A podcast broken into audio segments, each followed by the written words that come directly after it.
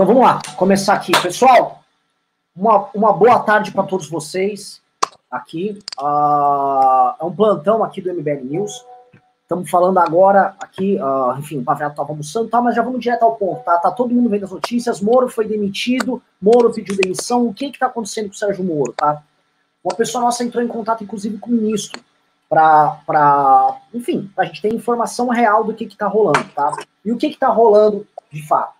Você tem três problemas acontecendo ao mesmo tempo. Três problemas para o Sérgio Moro.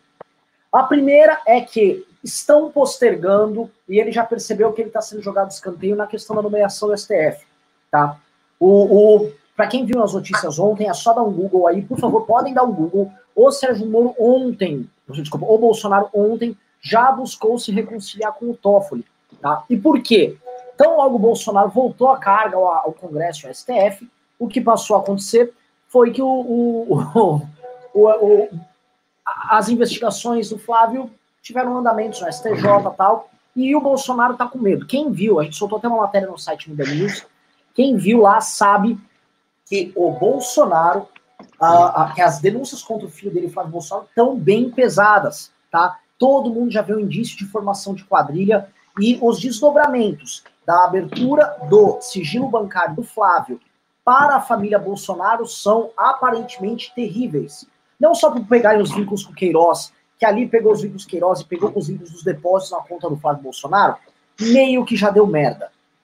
Né? O problema não seria esse. O problema seria, a partir da conta do Flávio Bolsonaro, gastos relativos à família, a, a, a coisas relativas ao Jair, ao, aos outros dois irmãos, ou restante da família, já tem aquele cheque do Queiroz com a Michelle, isso tudo entraria no mesmo bolo e seria uma bomba, porque aí o Bolsonaro já não fica com, com discurso nenhum, aquele famoso me chama de corrupto, porra, ia pro saco, né? Então essa é a primeira coisa, tá? Então o, o, o, o Bolsonaro, com medo da questão Flávio Bolsonaro, cada vez menos ele tem razões para colocar o Flávio, o, o Moro no Supremo. Porque colocar o Moro no Supremo significa se indispor com o Supremo de forma definitiva, e por conta disso, Uh, só para vocês verem, tá? Ele indo para o Supremo, ele entraria no lugar do Celso de Mello. O Celso de Mello hoje é um voto, por exemplo, contra a Lava Jato. Vai, certa, dá para gente resumir aqui. O Pavinato conhece melhor os membros do STF do que eu, mas é mais ou menos isso. Hoje, hoje tá um, um 6 a 5 e esse 6 a 5 com o Moro entrando no lugar do Celso de Mello, viraria 6 a 5 para a turma do Barroso e tal. Isso mudaria muito todo o cenário de julgamentos e tal, uh, dos envolvidos com, na Lava Jato e gente com o foro privilegiado. Então, o Bolsonaro colocar o Moro significa uma ruptura geral com o sistema político. Tá? Então, esse é o primeiro ponto. Essa questão da STF, que foi prometida para o Sérgio Moro, e ele não engoliu até agora, o fato do Bolsonaro não dá. Segunda coisa, segunda coisa, também por conta do Flavinho, também por conta do Flávio Bolsonaro, a questão da a Polícia Federal, tá? A Polícia Federal também tem envolvimento nessa questão, principalmente a, a, o Rio de Janeiro, que o Bolsonaro já estava trocando o Rio de Janeiro. Só que por conta desta aliança sendo feita com a banda podre do Centrão, um dos pedidos gerais de todos os partidos é mexer na PF. Mexer na PF. Quando você mexe na PF e na PGR, os instrumentos disponíveis para investigar, para uh, pra. Ai, caralho, esqueci. Como é que é o nome? Caralho, pra. Não é indiciar a palavra, caralho, pra fazer a denúncia contra, contra figurões com foro privilegiado.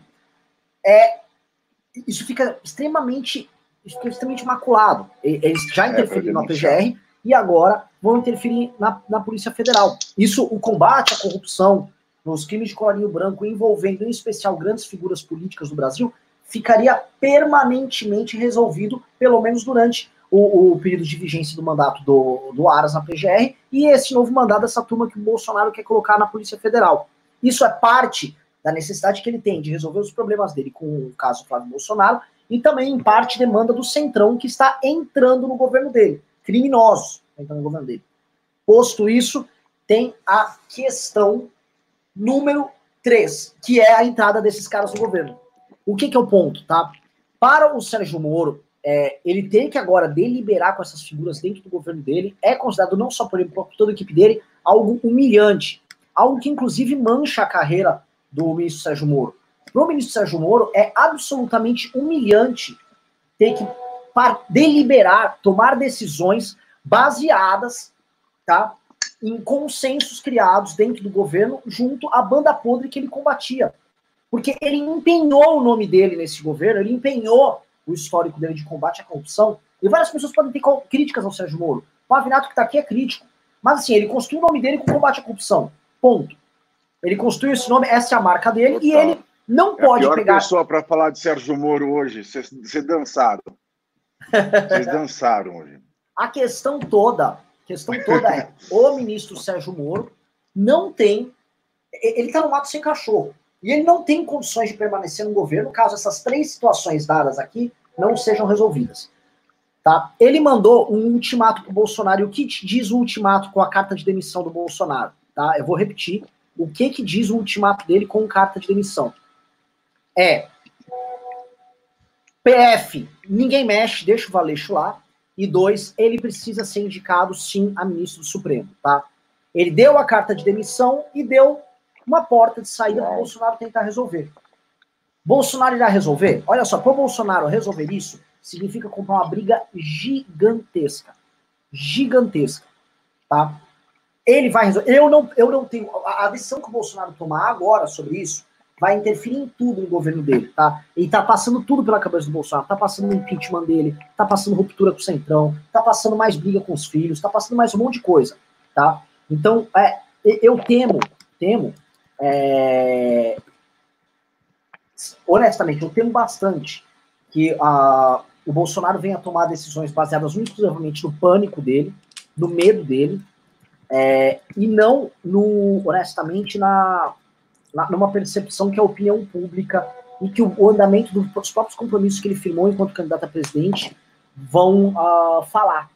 Tá? Esses compromissos dele e o vínculo disso com a opinião pública são muito fortes e já não basta ele ter colocado essas figuras no governo dele, é, a, a, saída do Sérgio Moro nesse momento é o, é o fim completo do governo, é a demolição moral ou a demolição dos princípios que, que nortearam a, a, o início do governo Bolsonaro e eu não vejo outro caminho creio eu, para ele, do que aí sim ele transformar o governo dele ser temerizado, né? Um governo que vai ser entregue ao Centrão, o Centrão vai fazer o que quiser, ou como a gente disse com o Andreasa ontem na live, o governo dele passar por um processo de Dilma no segundo mandato, quando para sobreviver ela teve que desesperadamente se juntar com o Centrão. Ela entregou tudo para o Centrão e aí foi que foi.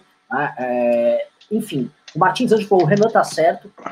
Renan tá certo mesmo, cara. É, infelizmente a situação é bastante complicada. É, eu, eu, eu tenho que entender, eu tô jogando para vocês, pra vocês entenderem a cabeça do Bolsonaro, tá? Bolsonaro tem duas escolhas hoje. Duas escolhas. Escolha um. Só um segundinho, gente, só.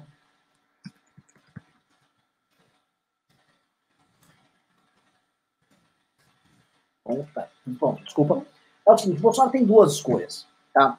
Ou ele entrega o governo hoje dele para o Centrão, e aí para o Centrão o Sérgio Moro sair a melhor coisa, já eles já podem trabalhar tranquilo, o PL, Partido Valdemar da Costa Neto, já vai pegar a Denite, vai poder roubar nas obras tranquilamente, vai roubar do jeito que ele gosta, bicho solto. Sabe aquele atacante de time de futebol que não precisa voltar para marcar? É o Valdemar da Costa Neto com a Denite e sem o Sérgio Moro. Ele não vai ter ninguém para encher o saco. Vai, vamos roubar, vamos embora. É isso que esses caras querem, tá?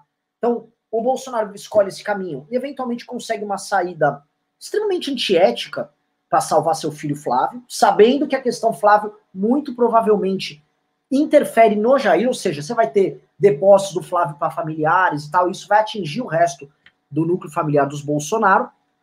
E ele tem a opção 2, tá? Que é manter o Sérgio Moro lá e ir tocando as coisas, tá? Ele tem essas duas opções. Ou o Sérgio Moro não saiu do governo, ele pediu demissão e o Bolsonaro não abonou a demissão dele. Bolsonaro simplesmente segurou a onda e falou: calma, calma, calma, calma, vamos ver o que eu posso fazer aqui.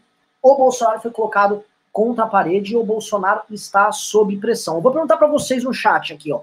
Digite um se vocês acham que o Bolsonaro. Foda-se. Ó, vou dar três opções. Vocês no chat. Digite um se você acha que o Bolsonaro. Ele, infelizmente, tem que salvar o filho, o governo tem que andar, tem que ser pragmático e tem que trocar PF, mesmo indique outra pessoa indique, do, digite dois Tá? Digite 2 se você acha não, que ele tem que ceder pro Moro e fazer as coisas que o Moro falou para manter os compromissos de campanha. Ou digite 3 se você acha que tudo isso é uma mentira e uma grande invenção. Um, dois ou três.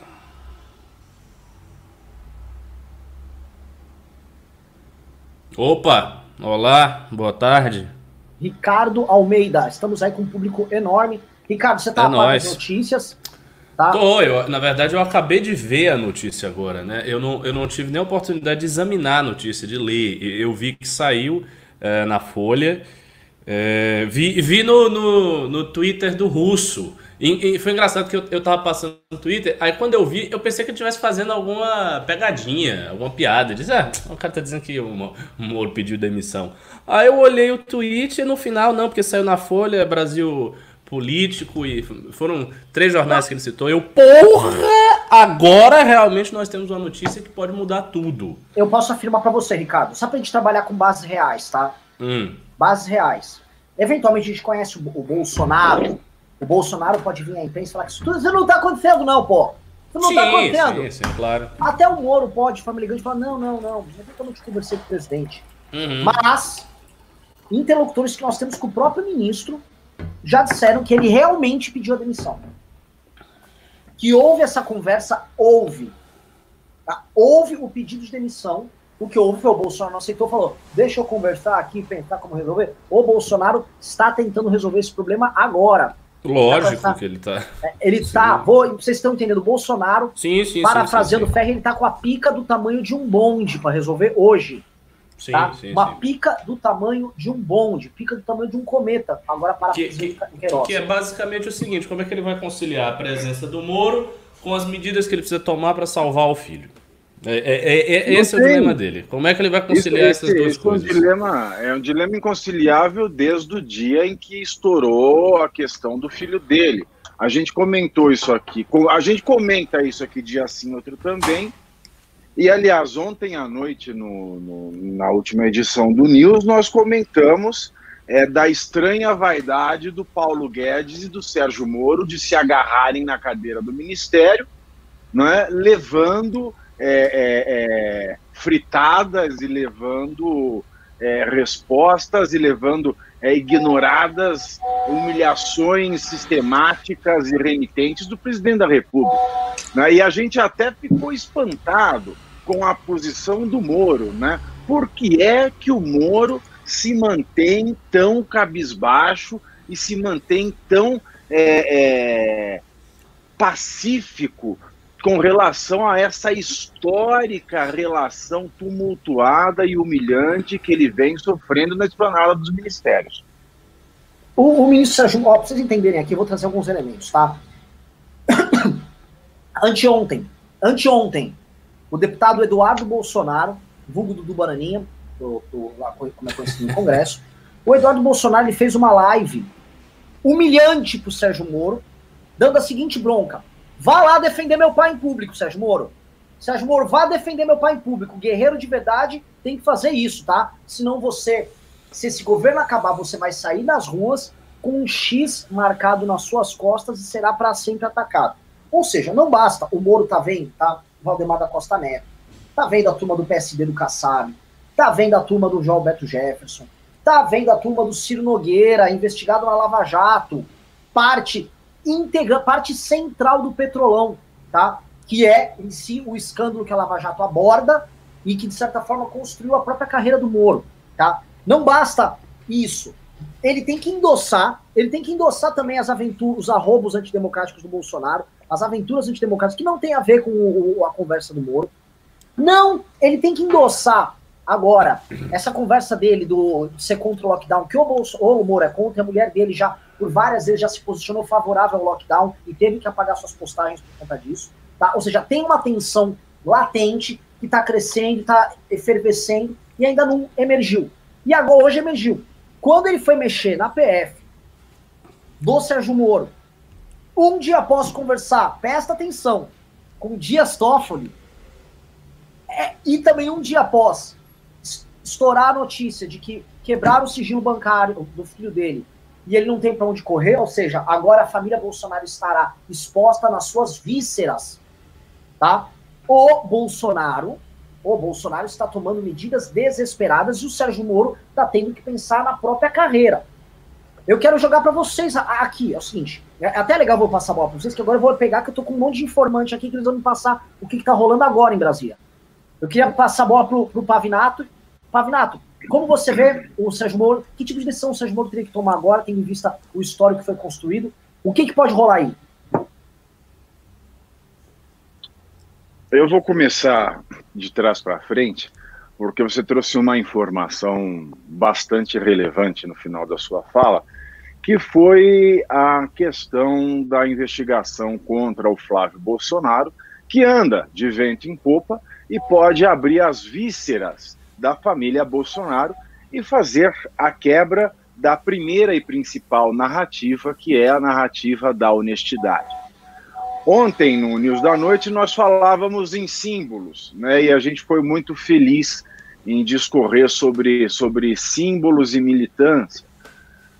O símbolo ele tem um problema é, com a narrativa originária. Né? Nós dissemos que quando um símbolo se firma, as narrativas é, intermediárias, as narrativas elas mudam, elas é, é, é, sofrem o resultado do tempo e das circunstâncias, e quando ela já tem os adeptos, essas narrativas elas não têm o mesmo valor do símbolo, por isso elas podem ser meio que absurdas e contraditórias, mas o símbolo ele tem sempre um problema que é a narrativa originária. Né? Um símbolo para que ele possa sofrer um abalo tão grave, tão sério, é, tão sísmico com a narrativa originária, ele tem que ser um símbolo muito, mas muito forte, como é o símbolo, por exemplo, do Santo Sudário.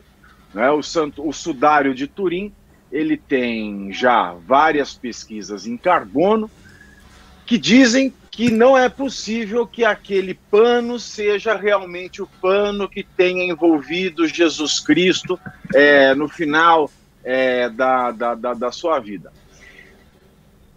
Enfim, o que eu quero dizer é: Bolsonaro ainda não é um símbolo tão forte quanto o símbolo é, de Jesus Cristo, quanto o símbolo cristão, é, para ter quebrada essa narrativa originária, que é a narrativa da honestidade. Então, essa questão de ele estar novamente, aparentemente, cedendo com ministros para livrar a cara do filho, que está na iminência de ser mostrado em praça pública como corrupto, e pior, com participação da mulher do presidente, da primeira-dama, e, quem sabe, até com participação até é, nas economias do Jair Bolsonaro. Isso é muito grave.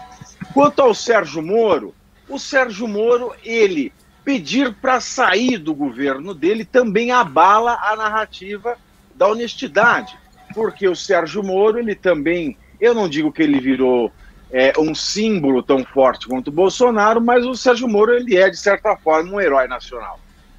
Ele colocou o vilão dos vilões né, numa era de antipetismo na cadeia. Ele é o homem que encarcerou Lula. Eu, do meu ponto de vista, por mais que eu tenha as minhas críticas é, mais viscerais ao Sérgio Moro do ponto de vista judiciário, é, por mais que eu ache que ele não tenha sido um bom juiz, a maioria da população acha que ele foi um excelente juiz e a maioria da população louva o Sérgio Moro por ter encarcerado Lula, que é a figura máxima do petismo, e o petismo, que é a figura máxima da luta do bolsonarismo. Então, a perda do Sérgio Moro que eu não acho que foi um bom juiz, mas acho que foi um bom ministro, pelo menos no começo é, da sua passagem ali por Brasília, trazendo é, é, é técnicas de outros estados, auxiliando as polícias é, dos outros estados, contribuindo com a queda da criminalidade. Sérgio Moro, para mim, não foi um bom juiz, mas foi um bom ministro. E como bom ministro, ele sofreu humilhações é, irrazoáveis, sofreu é, humilhações que só podem ser oriundas da corrupção da família Bolsonaro, porque a quebra do, do, do, casamento feliz, porque Bolsonaro gosta muito de falar de casamento com os seus ministros, o casamento parou de ser feliz no momento em que ele começou a mexer nas estruturas de poder que o Sérgio Moro tinha à mão, por exemplo, a COAF, que é um órgão extremamente necessário para o combate à corrupção no Brasil, principalmente é, é, num país é, como o nosso, em que as traquinagens financeiras elas são sofisticadas. Então, a COAF é um instrumento essencial, é, é, indispensável da, da justiça no combate à corrupção, e ele tirou isso da mão do Sérgio Moro. E Sérgio Moro baixou a cabeça como baixou Jesus Cristo quando Pôncio Pilatos lhe pergunta o que é a verdade. Depois Pessoal... também algumas ah, mexidas na estrutura da Polícia Federal no Rio. Vamos lembrar que ele mexeu profundamente na estrutura da Polícia Federal Fluminense. E Sérgio Moro também se, teve que engolir isso aí. Depois o Sérgio Moro também passou por aquela ameaça da cisão do seu Ministério da Justiça e Segurança Pública para ficar só como ministro da Justiça e um outro assumir, um, um, um amigo do presidente assumiu o, o, a, o Ministério de Segurança Pública, o que enfraquecer mais Sérgio Moro, o que não foi feito, porque a mídia descobriu, isso caiu na boca da população, e a população, é, através dos seus movimentos de pressão, ela impediu que o Bolsonaro fizesse tal loucura. É claro que o bolsonarista falou: ai, falaram demais, Bolsonaro não fez isso. Não fez isso porque ele viu que o custo político ia ser demais. E agora ele recebe essa bomba, né? Ele já nessa semana que começa taxado como autoritário, como é, é, é, é, pró-ditadura, ele perde o herói da corrupção, ele perde o herói que matou, que encarcerou o grande vilão, que é o arqui-inimigo e rival de Bolsonaro. Pessoal, eu, vou, eu preciso trazer elementos novos, tá? As coisas estão acontecendo agora, agora, agora, agora! Tá rolando tudo agora, eu vou trazer para vocês. Primeira coisa, qual o, o pomo da discórdia? Por que, que o Bolsonaro quer mexer agora no comando da PF, tá? Jair, ó, isso eu mandei, eu acabei de receber, eu até botei para quem tá aqui no stream, o Pavinato tá, o Vitor tá, e o Ricardo tá. Eu, essas duas mensagens eu recebi de dois interlocutores dentro do Planalto. Tá? Dois, eu vou ler, são duas mensagens diferentes, duas fontes diferentes. A primeira mensagem diz o seguinte: Jair Bolsonaro quer tirar o Maurício Valeixo agora porque a PF conseguiu desvendar como funcionava a sua milícia digital, inclusive os patrocinadores. Trocando o comando da instituição, Bolsonaro tenta estancar a sangria. A PF está balcanizada outra vez, como na época do PT tá? Ponto 1, um, tá? Ou seja, a PF tá pegando os crimes digitais. Agora presta atenção a outra fonte, que não tem nada a ver com essa, ela me falou. Reunião tensa no Planalto agora. Bolsonaro decidiu alterar o comando da PF, tirar gente da diretoria de crimes cibernéticos. Presta atenção, diretoria de crimes cibernéticos da PF, e aí desvendar como funcionava a mídia digital, ou seja, duas fontes diferentes falando do mesmíssimo problema tirar gente da diretoria de crimes cibernéticos e outras mudanças a pedido do filho Flávio. Moro acaba de pedir demissão. O ponto é o seguinte, tá? Terceira, terceira, terceira fonte, já está aí a, a, resposta dessa, desse dilema. Nossa terceira fonte acabou de mandar o WhatsApp. O que, que ela falou? Moro fica. Moro fica. Moro fica. Moro ah, é, fica. Esse é o, eu, vou, eu, vou, eu vou, vou colocar aqui os pontos o Moro não irá sair do ministério. Tá? Nesse instante, o que nós temos é o Moro não irá sair do ministério. Isso significa que o Bolsonaro teve que ceder em algum ponto. Tá? O problema é que essa, se o Bolsonaro cedeu em algum desses pontos, isso pode significar que vem um chumbo grosso contra o Bolsonaro. Ou pode significar algo ainda pior, que aí o, Bolso, o Moro pode perder sua credibilidade, para mim, pelo menos, de forma assim, definitiva que é o Moro falar, fica o Valeixo, mas troca a galera embaixo. Tá? Resolva sua questão com os crimes cibernéticos. Resolva sua questão com as milícias digitais. Resolva essas investigações que a PF está fazendo, que eventualmente vai pegar Luciano Hang e os empresários e a turma que está bancando isso aí. Aí eu quero crer que o Moro não, não, não, não, não permita isso. Quero crer que o Moro não aceitará esse tipo de interferência. Mas em havendo, aí, cara, a coisa virou um samba do crioulo doido e a gente não tem mais base sequer para trabalhar, tá? Eu, Ricardo olha, Almeida, olha só, informações aí. Então, vamos lá. Eu acho que o que você falou agora, assim, a última hipótese que você aventou aí, é uma hipótese muito possível, muito possível, porque essa seara de crime cibernético, ou seja, como a militância do Bolsonaro se articulou, o que, que ela fez, quem deu dinheiro, quais são os bots, isso não é um negócio que o Moro, o Moro nunca teve foco nisso. O foco dele sempre foi a questão do combate à corrupção, crime de colarinho branco, desvio de verba e tal. Então é possível sim que tenha havido uma recomposição nesse sentido, ou seja, parte do problema o Bolsonaro resolve do jeito que ele quer, mas naquilo que é da seara tradicional do ministro, ele não vai querer que haja mudança, não vai querer que entre. Eu tô vendo aqui uns tweets, né? Porque a internet está, a internet tá louca nesse momento aí. Todo mundo tá tweetando e eu tô percebendo que pelo menos neste momento tá havendo uma clara divisão entre três grupos. Tem três grupos é, de discurso bem delimitados. Tem um pessoal antimínio, por exemplo, o Nando Moro. O Nando Moro já tá aqui tweetando doidado. Se o Moro sair, Bolsonaro vai para um buraco ainda mais fundo. Então o pessoal já está atacando. Os Minions, os formadores de opinião dos Minions, eles estão num momento de negacionismo. Eles não estão dizendo nem que o Moro vai sair, nem que não vai sair. É, aqui o Leandro Ruxa está dizendo que eu apurei até aqui. O diretor da PF sairá do cargo, mas seria por iniciativa própria. Olha ah. só, tá dizendo que o diretor vai por iniciativa própria, o cara acordou e disse: tá muito chato isso aqui, esse trabalho, ser diretor da PF, eu vou sair. Moro teria condicionado permanência no cargo à escolha do próximo diretor. Isso é o que o Leandro Russo está dizendo. É, e ele está explorando uma ambiguidade aí nas notícias para dizer que o Moro vai ficar, que não é bem assim. Ou seja, não está havendo nesse momento nenhum ataque ao Moro. Mas eu não estou vendo ninguém aqui é, dos formadores de opinião dos Minions dizendo: ah, Moro é, é tá, pediu demissão para chantagear o presidente. Moro está agindo como um chantagista. Moro está fazendo isso porque ele nunca teve convicção. Não está rolando esse discurso, pelo menos até agora. E o pessoal de esquerda é interessante. O pessoal de, de esquerda está dobrando a, a, aposta sobre o, o, o, o Moro e sobre o Bolsonaro. O que, que eles estão dizendo? Deixa eu ver se eu acho aqui um. Ah, vamos ver, vamos ver. Aqui, olha só. Marília Reis. Sérgio Moro vai sair a sensação é que ele já não é ministro faz um bom tempo, omisso, despreparado e conivente com desrespeito de Bolsonaro às instituições, Moro talvez deixe de exercer uma função que nunca ocupou de verdade.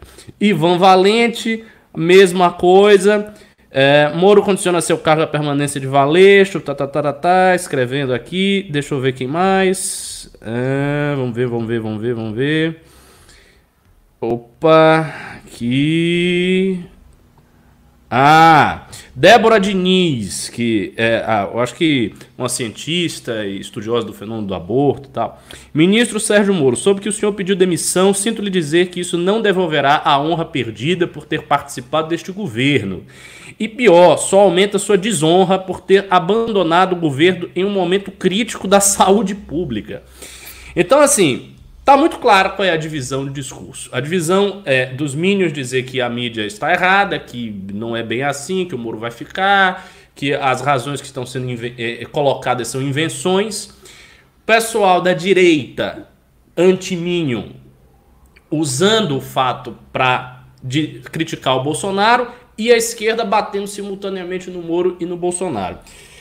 Qual é o resultado disso? O resultado é o seguinte: eu acho que se o Moro ficar é, no governo, quem é que sai fortalecido? Quem sai fortalecido é a esquerda, porque ela bateu no Moro e bateu no Bolsonaro. Os bolsominions, porque eles estão dizendo que a mídia está mentindo, então eles vão dizer: olha, o, o Moro ficou no governo porque simplesmente ele não pediu demissão, coisa nenhuma, foi apenas uma conversa, a mídia inventou de novo fake news. E quem mais sai enfraquecido é a direita não bolsomínio, porque perde a chance de ter um cara é, que tem a envergadura do Moro, que ainda é considerado um herói nacional por muita gente, do seu lado. E tem que assistir o cara ser conivente com o governo de novo e permanecer lá. Então esse eu acho que vai ser a consequência do desenlace. Eu vou, eu tô, eu tô pegando aqui os elementos. O lance que vai acontecer é o seguinte, tá? O Bolsonaro cedeu já no Valeixo. Ou seja, o amigo do Moro, Simão Valeixo, é um dos melhores amigos do Sérgio Moro.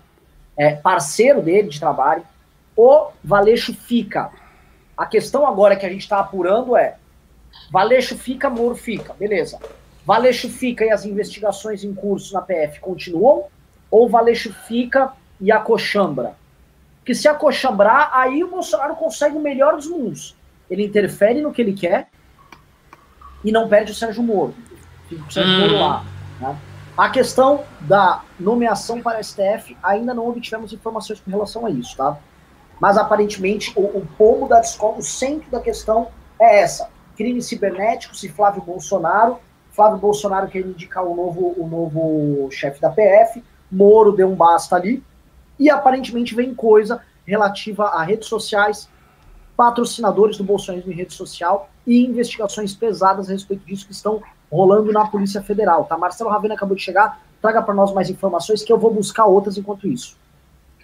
Não, Renan, pelo que entendi aqui, o Sérgio Moro ficou muito uh, sentido porque não é o primeiro gesto que o Bolsonaro faz, uh, tanto no sentido de enfraquecê-lo, quanto no sentido de desmontar o combate à corrupção. Né? Então, uh, já é o terceiro grande ato aí do Bolsonaro uh, que vai é, é, no, sentido da, no sentido contrário do combate à corrupção. Né? Então, o primeiro deles uh, foi quando tirou o COAF das mãos do Sérgio Moro, então colocou ali o, o, Centro de Controle de Operações Financeiras, né? que foi inclusive quem achou aqueles depósitos do Queiroz na conta do Flávio Bolsonaro, etc. Tira aquilo das mãos do Sérgio Moro, manda aquilo pro pro Banco Central, Uh, então enfraquecendo o Sérgio Moro, e o Sérgio Moro uh, já sente o baque naquele momento. Né? Em segundo lugar, ele vai lá e coloca o, o, o Augusto Aras na PGR, né? O Augusto Aras que, sendo petista, não sendo petista, foi a narrativa que se inventou, uh, ele é alguém que não tem compromisso algum com o combate à corrupção, todo mundo sabe disso, e, e agora, uh, ah, para piorar, ele vai uh, esvaziando os poderes de Sérgio Moro, tirando o, o, diretor da Polícia Federal. Então, assim, as informações que chegam é que o Bolsonaro pode recuar nesse tipo de decisão, mas a gente não sabe ainda com certeza. A gente teve uma informação muito de dentro do Palácio do Planalto, inclusive dentro do próprio gabinete do juiz Sérgio Moro, do atual ministro Sérgio Moro, de que ele uh, pode recuar se o Bolsonaro recuar. Então, é uma espécie de truco aí nesse sentido, e que também ele está se alavancando aí para ir para o Supremo Tribunal Federal. Né? Então, vamos acompanhar as próximas notícias. Não sabemos ainda se o Sérgio Moro de fato vai sair do governo. Ao que tudo indica, pode ter sido apenas um blefe para colocar Bolsonaro no lugar dele, mas é uma situação bastante preocupante. É um xadrez muito intricado. Eu queria perguntar para o Pavinato agora, que conhece meandros no universo jurídico policial aqui no Brasil. Pavi, o, o, a questão dada é o seguinte: Sérgio Moro jogou esse blefe, pediu, botou uma carta de demissão na mesa do Bolsonaro. De start, o que isso já quer dizer para todo mundo, tá? Não, não é possível imaginar que haverá uma relação bacana de agora em diante. Ou como os meninos ficam tentando construir, tipo, ah, o Bolsonaro é amigo do Moro, isso não se fala um tanto, tá? A relação agora virou quase uma relação contratual. Eu me dá isso que eu te dou aquilo. Eu não saio, mas vocês. Ou seja, é um tipo de relação já que, é, para mim, já denota que as redes sociais do bolsonarismo já vão enxergar ele naturalmente como um inimigo íntimo, praticamente um mandeta, e vai começar, não agora, não hoje, mas eles vão precisar iniciar uma desconstrução do Sérgio Moro a qualquer momento, tá? Pavinato, eu quero entender a, a, aqui os meandros dessa história, tá?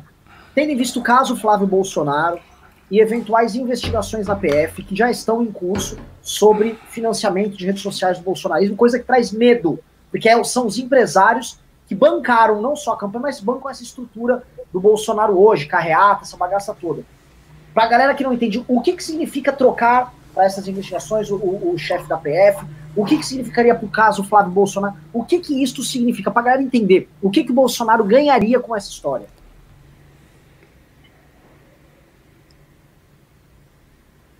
Pave? Pavinato, tá, tá sem som você. Tô, tô mudo, já vou. Eu tava com o mute apertado aqui. Bom, a troca é muito clara. Quando você indica um amigo, um parceiro para um cargo que é responsável pela investigação, e sem investigação, nós sabemos que não há processo, não havendo processo, não há penalidade, né? a pessoa ela fica impune ela nomeando alguém da sua confiança, da, da, do seu aspecto, nós sabemos que um delegado de polícia, assim como um juiz, eles não têm prazo para começar ou terminar um inquérito, assim como o juiz não tem prazo é, legal para começar um processo e sentenciar esse processo, a pessoa pode pegar esse caso, jogar debaixo da pilha, ficar ali sentado em cima dela até acontecer o fenômeno penal da prescrição. Oportunidade na qual ninguém mais vai ouvir falar desse crime. Oportunidade na qual nenhum Bolsonaro vai ter que responder pelo seu ilí pelos seus ilícitos, pelos seus é, é, malfeitos. Né? O resultado prático de colocar alguém amigo, alguém da confiança, alguém que não vá é, trabalhar administrativamente com é, legalidade, imparcialidade, impessoalidade, principalmente, o resultado é esse. Agora, quanto à relação do Moro é, para o STF, eu só queria fazer esse pequeno, pequeno mesmo parênteses, é, a coisa no STF está muito feia. Eu até assim, nos meus exercícios de imaginação, e acho que não existe composição na Câmara dos Deputados e no Senado que seja capaz de tornar esse sonho realidade. Eu imagino que se a guerra do Congresso com o Bolsonaro for real e que é, o Congresso tenha votos suficientes para calar é, os desmandos de Bolsonaro, eu acho que seria muito louco nesse país, neste momento, a nova PEC da Bengala. Né? Imagina só se ministro do Supremo passa dos 75 anos a se aposentar com 80, Jair Bolsonaro não vai poder nomear nenhum ministro para o STF. Essa seria uma situação muito louca, mas acredito que no Congresso não haja votos por uma emenda constitucional nesse sentido. E o Sérgio Moro ele já está preterido é, é, é, de Jair Bolsonaro, Jair Bolsonaro, a não ser que aconteça algo muito extraordinário, não vai indicar Moro para o STF.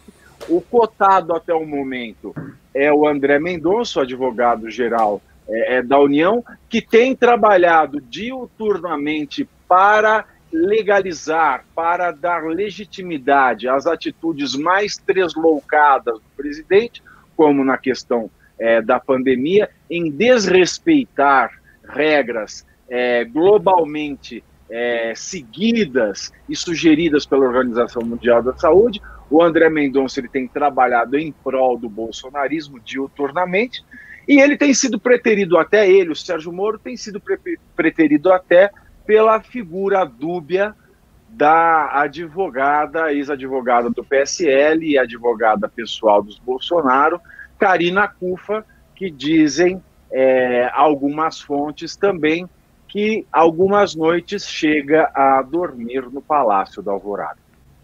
Alguém aqui quer comentar, por favor, tá? Essa questão central, a meu ver, que é Bolsonaro com medo do impeachment, ou seja, há medo do Bolsonaro do impeachment, e Bolsonaro se casando com o Centrão, indo no Toffoli pedir perdão. Toffoli, por favor, quero ser seu amigo.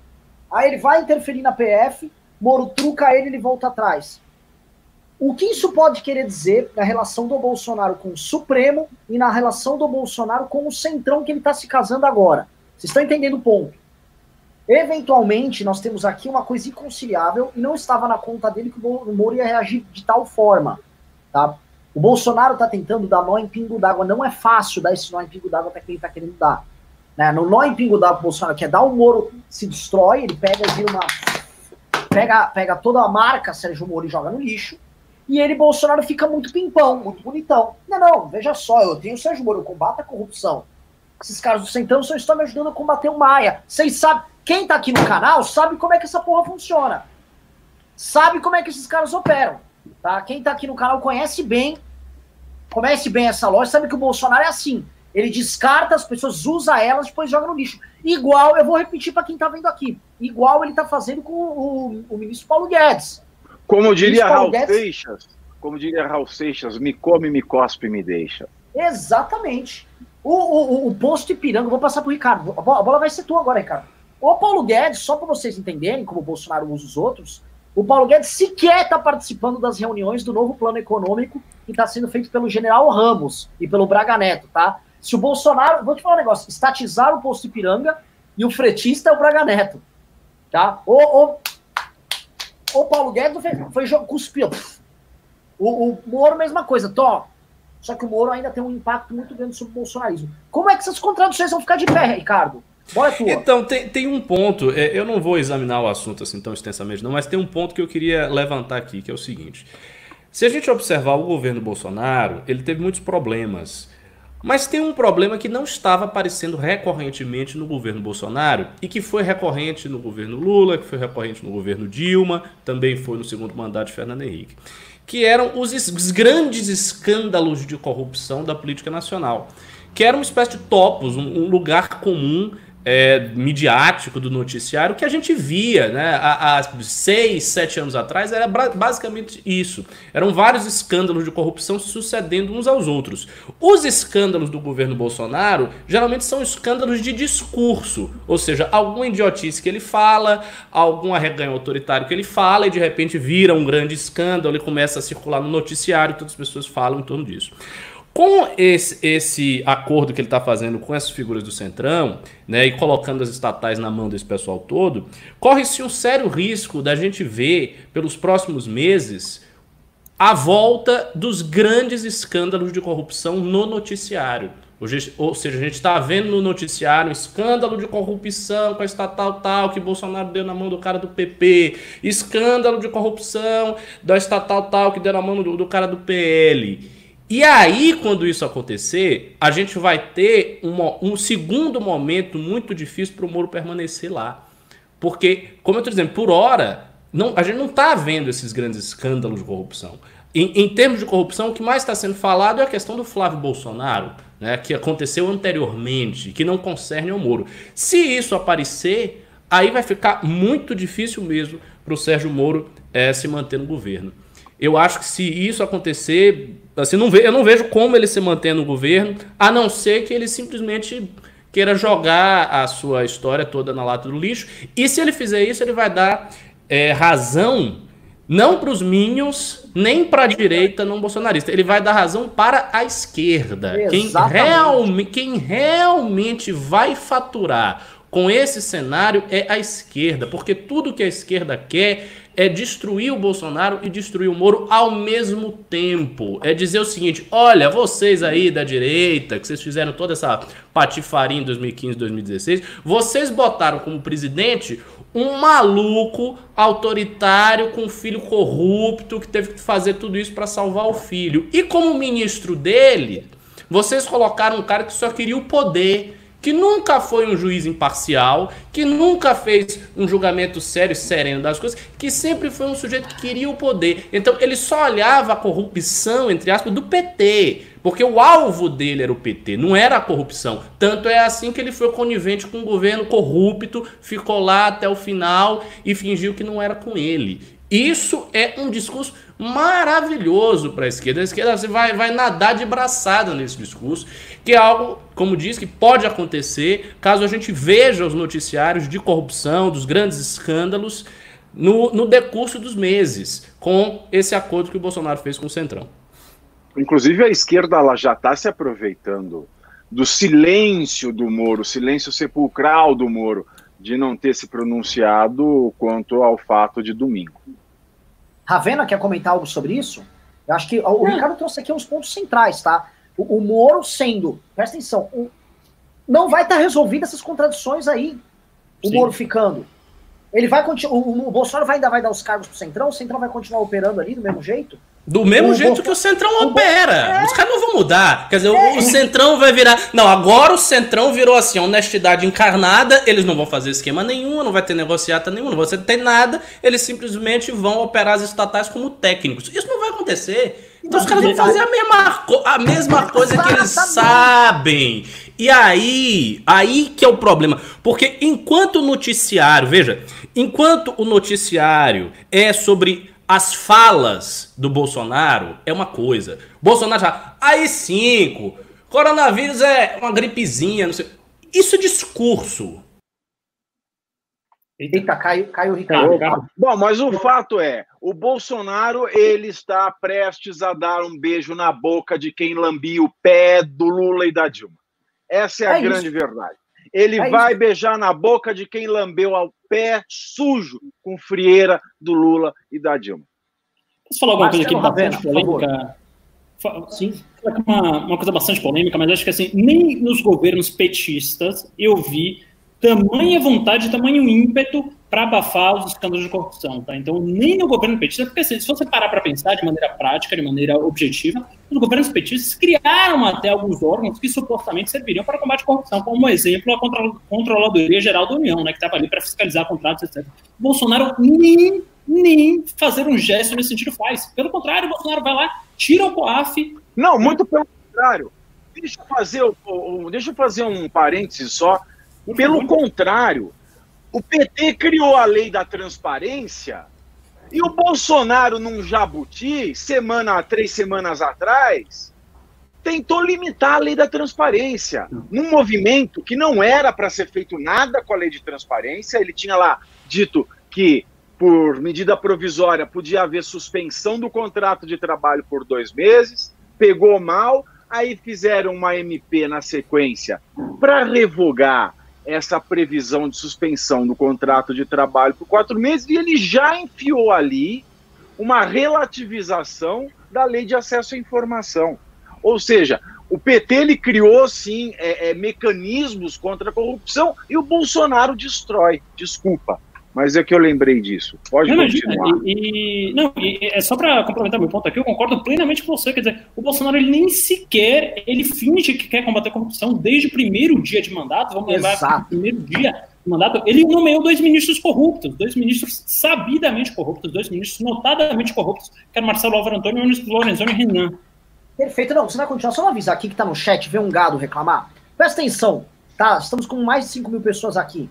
Eu não quero ninguém mugindo aqui, tá? Ninguém mugindo. Se você vem aqui ficar passando pano, você não é bem-vindo. A gente não precisa. Estamos muito bem de público. Tem brasileiro consciente aqui no nosso chat. Nós queremos falar com o brasileiro consciente. Nego que vem aqui ficar passando pano pra um cara que abre as portas do governo pro Valdemar da Costa Neto e para salvar o filho corrupto, você me desculpa, não nos interessa. Aqui é o Movimento Brasil Livre e não o Movimento Brasil Gado tá? Vão pro Movimento Brasil Gado, vão mugir em outra pastagem e peço pra galera aqui no chat, tá? Aloprem esse gado que vem encher o saco. Aloprem, tá? Pode aloprar. Não, não temos paciência para isso. Desculpa, Ravena. Pode. Não, imagina. Então, assim, Renan, para mim é o maior estelionato eleitoral da história, porque o Bolsonaro, no dia 1 de janeiro, vamos lá, vamos, é, é, é eu não estou falando que ele foi se corrompendo ao longo do mandato, não. No dia 1 de janeiro, ele nomeia dois ministros notadamente corruptos, que são Marcelo Álvaro Antônio, que comandou um laranjal lá de desvio de dinheiro, de desvio de verba pública ah, estado de Minas Gerais, e o Onyx Lorenzoni, que era é, é, é réu confesso por ter feito caixa 2. Então, assim, no primeiro dia ele já coloca dois corruptos. E depois começa a desmontar a COAF, começa a desmontar a Polícia Federal, como está fazendo hoje, trocando direção da Polícia Federal, que investiga todos os crimes e que foi o principal vetor aí da Lava Jato. Ele vai lá e coloca na PGR, quer quem processa os crimes de corrupção, um cara que não tem compromisso algum com o combate à corrupção, pode ser petista, pode não ser petista, não sei, mas não tem combate, não tem é, é compromisso algum é, com o combate à corrupção. Então, assim, o Bolsonaro, ele está fazendo um governo pró-corrupção em todos os sentidos. Ele não fez um gesto, um gesto mínimo que seja no sentido de combate à corrupção. Ah, vamos tirar tudo que está aí, tirar tudo que está aí, é trazer o Valdemar da Costa Neto preso, que já foi preso para condenar a estatal. Não estou falando de alguém que foi acusado, de alguém que está é, é, alvo de inquérito, não foi alguém que foi preso para comandar uma estatal. Ele pega o, o, Arthur Lira também, que foi acusado até pela ex-esposa de corrupção, lavagem de dinheiro. Então, quer dizer, ele está trazendo a nata dos operadores da corrupção para o coração do seu governo. E para quem acha que isso é novo, quem caiu naquele discurso, ah, vamos combater a corrupção, vamos fazer isso, aquilo ali, esse é o modus operandi do Bolsonaro desde que ele começou a sua carreira todo o quinhão de orçamento público que ele teve acesso, ele se envolveu em escândalo de corrupção. Ele se envolvia, ele tinha acesso a um quinhão muito pequeno do orçamento público, quando ele tinha somente quatro gabinetes, o que é que deu rachadinha, enriquecimento ilícito, compra de imóveis é, é, pelo Flávio Bolsonaro com empresas estrangeiras fundadas no dia anterior, é, lavagem de dinheiro em lojas em franquias da Copenhague, o cara vai falar, ah, não, é fake news, é isso, aquilo. Cara, eu voltei no Bolsonaro sobre tudo, e assim, eu me sinto é, mais enganado, eu, eu, eu, entendo agora como petista deve sentir quando a Dilma colocou o Joaquim Levy, só que dez vezes pior, porque o Bolsonaro estava aí para combater a corrupção, para combater tudo que está aí. E o, e o Bolsonaro está sendo o pior, ele está pegando a pior parte do Centrão. O Nando Moura gravou um vídeo ontem falando que é perto do Rodrigo, é, é perto do Arthur Lira e do Valdemar da Costa Neto, O Rodrigo Maia é fichinha, é peixe pequeno. O Bolsonaro está trazendo os maiores corruptos desse país para o cerne do governo. Então, assim, é, para mim é, é, é, um negócio inimaginável. Estou muito decepcionado, muito triste, mas também muito bravo. Não vou calar a boca contra isso. E, né? e olha só, eu vou passar mal pro Ricardo já, que o Ricardo pediu, mas só lembrando aqui, o pessoal aqui no chat, tá? Toquem o gado, botem o gado para fora daqui. Bota gado. Sabe por quê? Olha só, você levantou um dos pontos mais importantes. O Instituto de Delação Premiada, acho que o Pavinato falou disso. Foi no governo da Dilma. O governo Bolsonaro é disparado o governo mais ativo na luta pela impunidade. O Temer tentou, a gente vai lembrar, teve várias medidas que o Temer tentou colocar para passar na época do Lava Jato, não andou, não andava no Congresso. O governo do Bolsonaro instituiu a corrupção, ou basicamente a leniência com a corrupção, como política de Estado, sim. Política de Estado, sim. E isso está acontecendo. E não adianta o gado vir aqui no chat. Vocês verem, gado, como vocês estão fodidos, velho. Só avisar pro, pro gado que tá aqui ainda. Digite um se vocês acham que o governo Bolsonaro é um governo leniente com corrupção. Um governo que passa medidas no Congresso para ajudar na corrupção. Ou digite dois se você acha que o governo Bolsonaro é o governo mais limpo que já existiu. Aí vocês vão entender não, desculpa, como é que tá a fama de vocês. Eu, vou ter que te interromper agora, cara. Quando você fala leniente com a corrupção, você não dá o verdadeiro panorama do que é o governo Bolsonaro. O governo Bolsonaro não é um governo leniente com a corrupção. Isso passa a impressão de que é um governo que ele apenas passa pano, que ele apenas faz vista grossa para a corrupção. O, Bolsonaro, o governo Bolsonaro é um governo corrupto. É diferente de um governo leniente com corrupção. Perfeito. Ricardo Almeida, a bola é sua. Então, é, eu só queria terminar aquilo, é, o raciocínio que eu estava fazendo. É, Para a esquerda, como está dizendo, é maravilhoso que isso aconteça, porque ela pode atacar o Bolsonaro, ela pode atacar o Moro ao mesmo tempo e pode atacar tudo aquilo que foi feito em 2015 e 2016. Eu acho que a desconstrução do Bolsonaro tem que ser da seguinte maneira: ele tem que ser apresentado mesmo, como, como o Nando Moura falou, como um traidor, como um cavalo de Troia Sabe? Uma coisa que. Um, um, cara que fingiu ser uma coisa que ele não era. E ele fingiu que ele não era porque ele sempre só fez discurso. Por que, que as pessoas, por exemplo, associam o Bolsonaro ao combate à corrupção? Na época que ele era deputado, que ele foi deputado durante muito tempo, o que, que o Bolsonaro fez em prol do combate à corrupção? Nada. Ele não fez nada sobre isso. Ele nunca fez, ele nunca, ele nunca fez nada. Ele nunca se destacou combatendo a corrupção em momento nenhum da carreira política dele. Ele se destacava defendendo os interesses setoriais dos grupos militares que ele era eleito por eles. Só isto ele não ajudava o combate à corrupção antes. Ele não foi um cara, por exemplo, quando o PT estava lá envolvido em corrupção, ele não era um cara que estava ali fazendo projetos, pensando alternativas legislativas para resolver o problema. Não, ele estava fazendo discurso. Ele chegava na, na, na tribuna e falava. Isso qualquer pessoa pode fazer, meu amigo. O, o, Marcola pode fazer um discurso contra a corrupção. Pô. O Fernandinho Beiramar ele pode dizer: olha, é um absurdo o tráfico de drogas. Não, é claro, não estou dizendo que o, o, o, Bolsonaro é o Marcola. O que eu estou dizendo é o seguinte: não tem sentido a pessoa inferir que o cara está fazendo algo quando ele só está falando. Você pode falar qualquer coisa se você não está fazendo. Sabe o que, que isso significa? O, o, o termo que aplica-se às pessoas que falam uma coisa e não fazem o que elas falam. Hipócrita. É isso. É hipocrisia. Exatamente é este termo, hipocrisia. E pior ainda, a, coisa que é mais irônica e que eu falei, olha, eu tô falando isso desde quando explodiu esse escândalo, lá atrás, quando o MBL News ainda era feito presencialmente. Eu disse o seguinte: o escândalo do Flávio Bolsonaro, pelo menos o que a gente sabe dele, que envolve o cheque para Michele, a Copenhague, o negócio da do, dos, dos, dos, prédios, o Queiroz e tal. Esse escândalo, esse, esse universo de, de escândalo é um universo relativamente pequeno. Não é um escândalo gigantesco, não é uma coisa volumosa, até porque a família Bolsonaro nunca foi importante politicamente o suficiente para ter acesso a bilhões de um orçamento de uma estatal. Eles, eles, nunca, eles nunca tiveram isso. Então, assim, é uma coisa pequena. E o Bolsonaro, praticamente, desde que isso explodiu, ele inviabilizou o governo dele de todas as maneiras pra, pra, por isso. Quer dizer, para salvar a pele do filho dele, talvez dele, da mulher dele, em relação a uma coisa pequena, ele jogou fora a Lava Jato, ele jogou fora todo o combate à corrupção, ele jogou fora o projeto de mudar o establishment, né? a grande revolução brasileira do Olavo de Carvalho, tá? porque ele também jogou fora isso aí. Embora os Olavetes fiquem defendendo o Bolsonaro, dizendo, ah, tô com o Bolsonaro, não sei o quê, ele jogou fora também esse projeto. O negócio do estamento burocrático, ele não vai destruir estamento burocrático algum, ele tá chamando o estamento burocrático para ficar bem no meio do governo dele. Então não vai haver revolução brasileira, não vai haver nada. Então ele jogou todos os projetos que eram associados com o governo dele por conta de uma questão familiar muito pequena. Sabe? É, é, é, é eu, eu, eu jogar a humanidade, botar a humanidade no sacrifício para salvar a minha pele. Um absurdo total. É, é. É, é, é um Pô, toda hora tá caindo. Só porque eu tô indignado aqui, a câmera tá caindo. Que negócio não, é não, eu creio que todo mundo tá bem puto hoje aqui no, no, no, programa. E eu acho que não é natural. A boa, a gente tem que conviver com isso. E olha as opções que a porra do Bolsonaro dá pra gente. Eu vou pedir pro Pavinato é, fazer uma análise aguda sobre isso aqui, tá?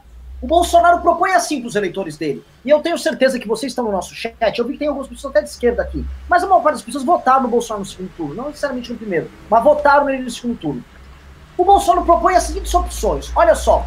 Eu posso fechar com o Centrão, eu posso desmontar operações de investigação que acontecem hoje dentro da PF, eu posso botar um petista na PGR, eu, peço, eu posso operar em nome da impunidade, ou eu faço uma manifestação na frente do quartel pedindo para fechar o Congresso que essa é a minha licença poética para dizer que eu sou contra o sistema. Ah, que legal! Né? Você propõe ou Exatamente. impunidade ou uma ditadura.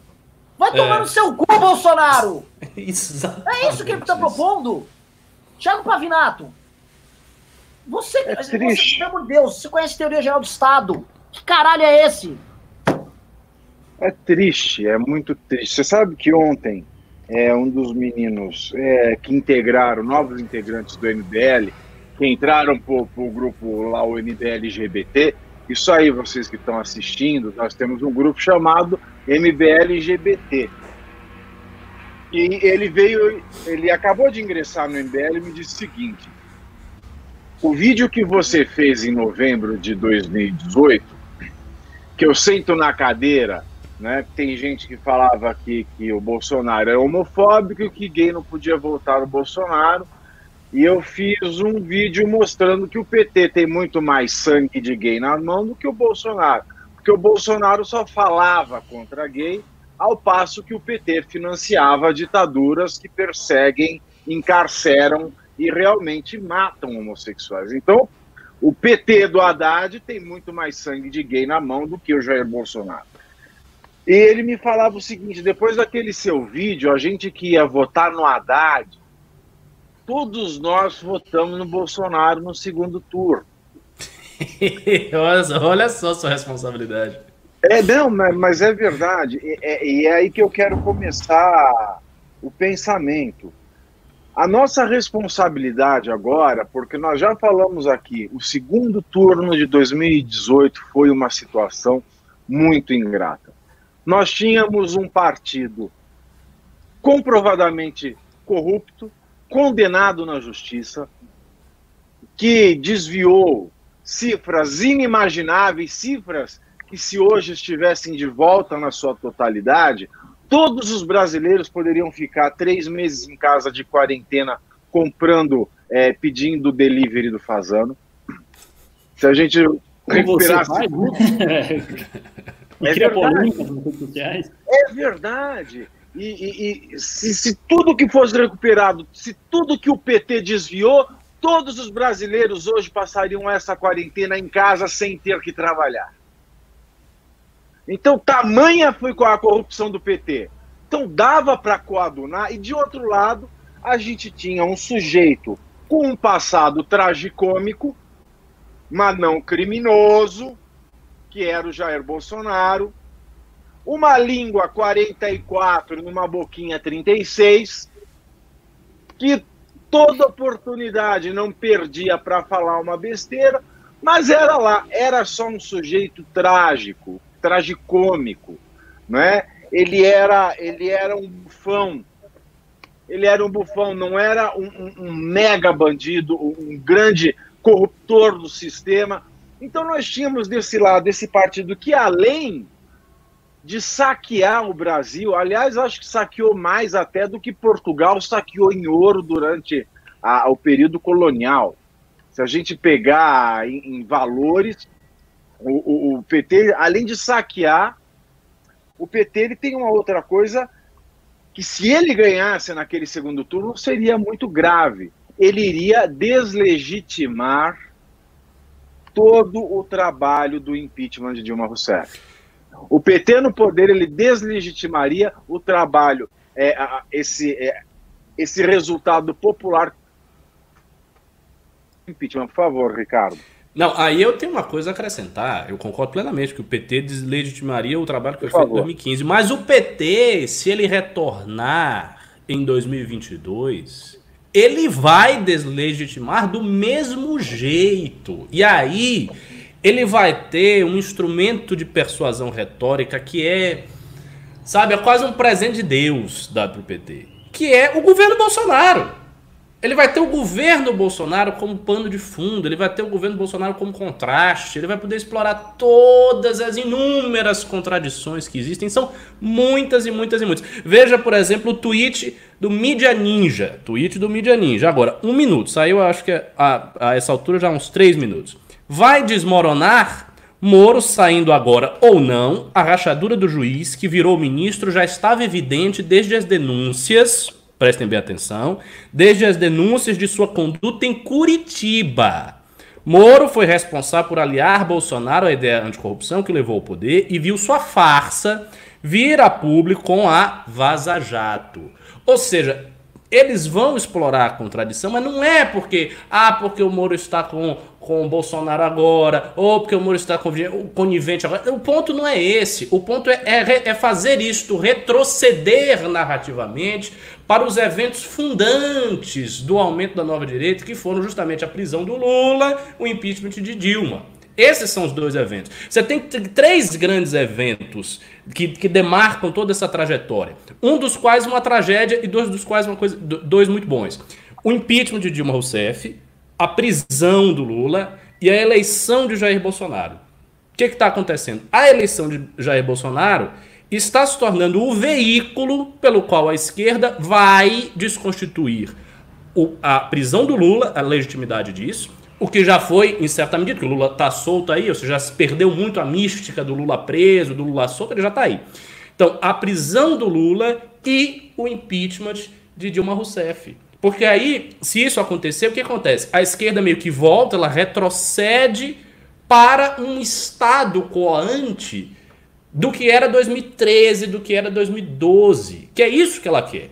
Então, ela, ela esse, esse, essa, esse arco, essa trajetória temporal que houve com impeachment de Dilma, prisão do Lula, eleição de Bolsonaro, isso aí, isso precisa ser dissolvido de alguma maneira. Se isso não for dissolvido, o PT não vai conseguir, a, e a esquerda que se reúne em torno do PT não vai conseguir recuperar a sua imagem, restaurar a sua imagem, prosseguir. Eles vão ter sempre esse calo no sapato do impeachment de Dilma Rousseff, da incompetência de Dilma, do roubo do PT, etc. Então eles precisam de alguma maneira desconstituir as figuras que foram pivôs desse processo. E uma delas é o próprio Sérgio Moro. Outra figura que foi pivô desse processo é este movimento aqui, é o MBL. E o outro que acabou, se não foi pivô do processo, mas acabou sendo um símbolo do processo, foi o, o, o Bolsonaro. O Bolsonaro já era. Se você tá no chat, gado, e você acha que o Bolsonaro vai passar para a história como um presidente que fez a nova era, como um presidente que fez a nova você está enganado. O Bolsonaro vai passar para a história como um merda. Essa é a realidade. Mas é, o julgamento é este. E eu não tô, eu não tô falando isso com gáudio, assim, com alegria, não, não. Eu fico muito preocupado. Porque, assim, é um cara que, querendo ou não, tá no meu campo político. Então, é, é e não dá para dizer que não é. Então, ele vai passar para a história como merda. Isso já aconteceu. O vaticínio histórico do Bolsonaro é terrível.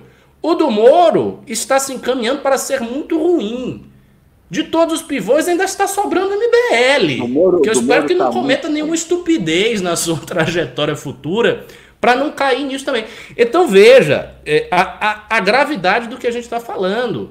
Nós estamos falando de uma esquerda que está se refazendo agora, à luz dessas contradições. Todos os tweets que eu leio da esquerda é sempre nesse sentido. Ah, o Moro. Ah, mas demitindo-se ou não demitindo-se não interessa porque o Moro não vale nada, porque é, ele foi um juiz parcial, porque a sua conduta em Curitiba estava errada, porque a Vaza Jato já expôs a parcialidade da Lava Jato. Esse é, é o ponto que vai ser ventilado aí. É, mas eu acho que a dissolução da legitimidade da, da do impeachment ele só vai ser possível se houvesse casamento inseparável entre é, é, Sérgio Moro e o movimento popular.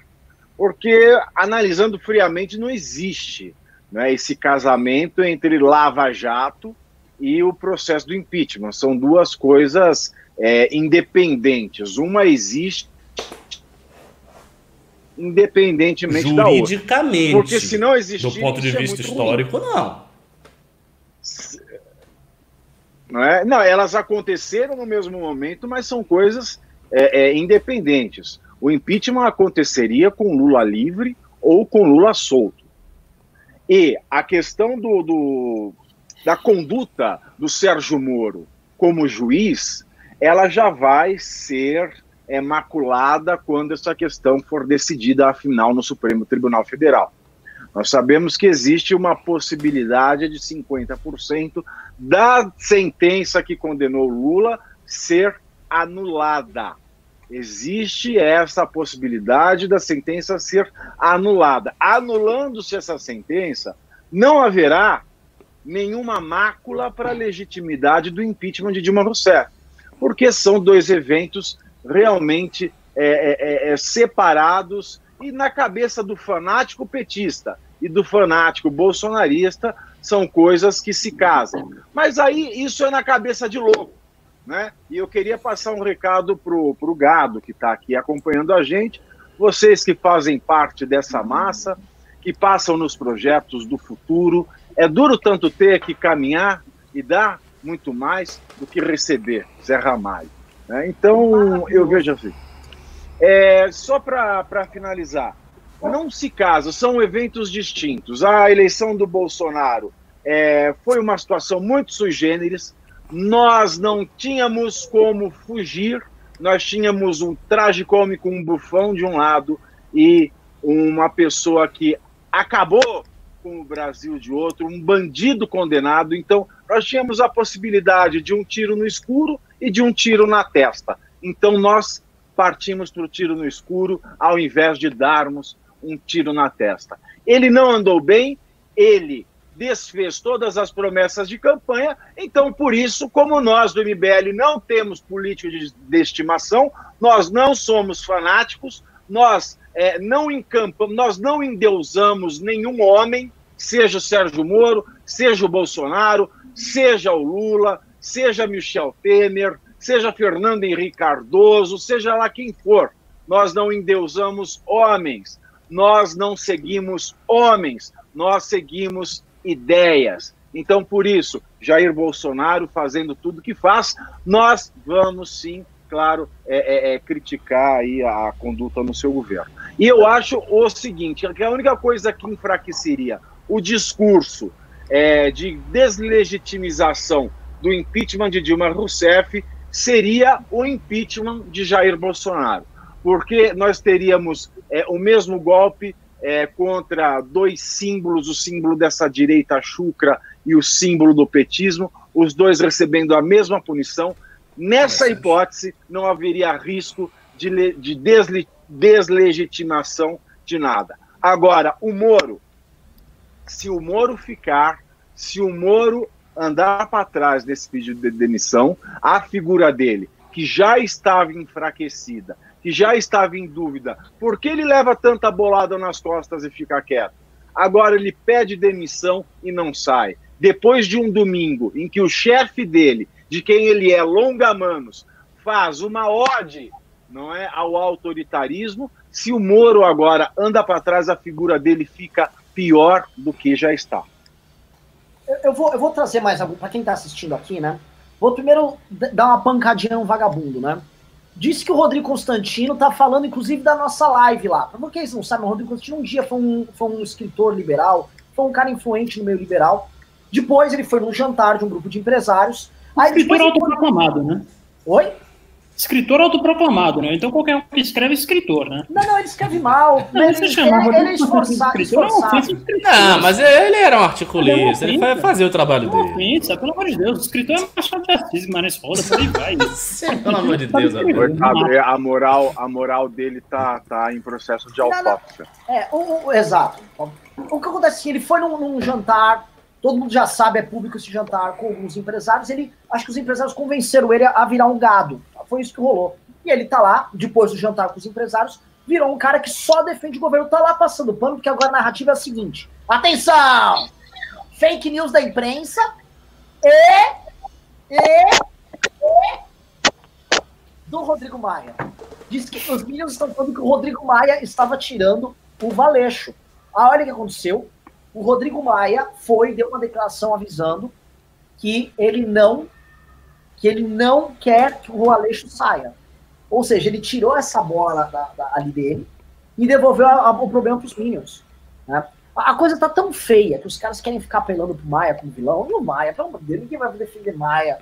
O cara quer ficar, ah, o Maia é como se fosse o espantalho. Joga pro espantalho ali, taca fogo no espantalho. Mas nem o espantalho tá comprando essa pauta maluca que esses caras estão comprando. E é agora, Renato, acabou de sair aqui.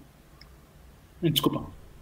Não, prossiga, vai, vai, vai. Não, acabou de sair aqui uma guerra de tweets entre o próprio Rodrigo Constantino e a Vera Magalhães. Uh, e o Rodrigo Constantino dizendo que o Valeixo alegou cansaço para sair do governo. Né? Então, quer dizer, é, não foi uma demissão, não foi uma troca forçada, não foi nada, ele apenas estava cansado. Né? Então, no meio é, dessa negociação, né? o Rodrigo Constantino vim tentar imprimir esse tipo de narrativa aqui, como se todo mundo fosse bobo, né? E, inclusive, fica tentando lacrar para a jornalista que é uma jornalista séria, que é a Vera Magalhães. Né? É uma vergonha, é uma vergonha. Pessoal, assim, a coisa mais indigna que tem é, é um presidente indigno que cria uma massa de formadores de opinião indignos que vendem a própria dignidade em troca de like em rede social. Eu não quero like. Não quero like. A gente não precisa de like aqui. Vamos ficar falando a verdade. Se o MBL for fechar, que a gente feche com dignidade. A gente não vai ficar enganando vocês que estão assistindo aqui. Não, não e o mais irônico, porque assim, ele tá fazendo isso no momento em que o like do bolsonarismo está declinando. Porque agora o like está subindo é do anti-bolsonarismo. em breve o bolsonarismo não vai ter esses likes todos. É, o, o, o, Agora eu queria perguntar para vocês, tá? É, a, a live tá andando aqui. Uh, qual vocês acham que será? É um exercício de previsão, tá? Mas curto e direto. Todo mundo. Qual vocês acham que será o destino de Sérgio Moro neste novo governo Bolsonaro que se desenha aqui? Prestem atenção. Ele saiu da manifestação do AI-5, ele entrou, foi parar no colo do Centrão e tentou mexer na Polícia Federal. Qual será o destino de Sérgio Moro nessa confusão dada? Eu começo aqui em sentido horário aqui. Vou começar com Ravena, depois Pavinato, depois Ricardo. Né? É, é, essa é última para encerrar é isso que você falou, não? Não, não, vamos continuar. É, sim, eventualmente pode continuar, mas. Tá. Bom, é, eu acho que o Sérgio Moro ele não fica, né? Muito embora ele já tenha a, aguentado aí várias vezes, várias a, a, tentativas do Bolsonaro de desautorizá-lo, né? Então tentou enfraquecer, como já falei algumas vezes aqui nessa live, mas para quem está entrando agora, tirar o COAF da mão dele, coloca alguém na PGR que não é, é, é compromissado com combate à corrupção, agora troca o diretor da Polícia Federal, que era um indicado por Sérgio Moro, Valeixo, então, assim, eu acho que tem limites. Acho que o Sérgio Moro está se mostrando um pouco frouxo nesse sentido. Acho que o Sérgio Moro ele está é, é, coadunando de certa forma com algumas coisas que aí. Acho que ele está sujando a sua biografia, mas o Sérgio Moro ainda é uma figura gigante. Acho que não depende do bolsonarismo. Acho que é, no, no, momento que o Bolsonaro começa a esticar tanto a corda como está fazendo agora, eu acho que o Sérgio Moro sai uh, do, do, da esplanada dos ministérios e provavelmente ou possivelmente para tentar não uma vaga no Supremo Tribunal Federal, mas uma vaga no próprio Palácio do Planalto em 2022. É o meu chute, Renan. o Pavinato? Aqui eu não sei informação incerta de que o Moro fica. Não é? Eu espero que o Moro não fique pelo bem da sua própria imagem né, ele pode desenvolver uma carreira é, brilhante como professor universitário, palestrante, escritor, consultor, seja lá o que for nesse momento.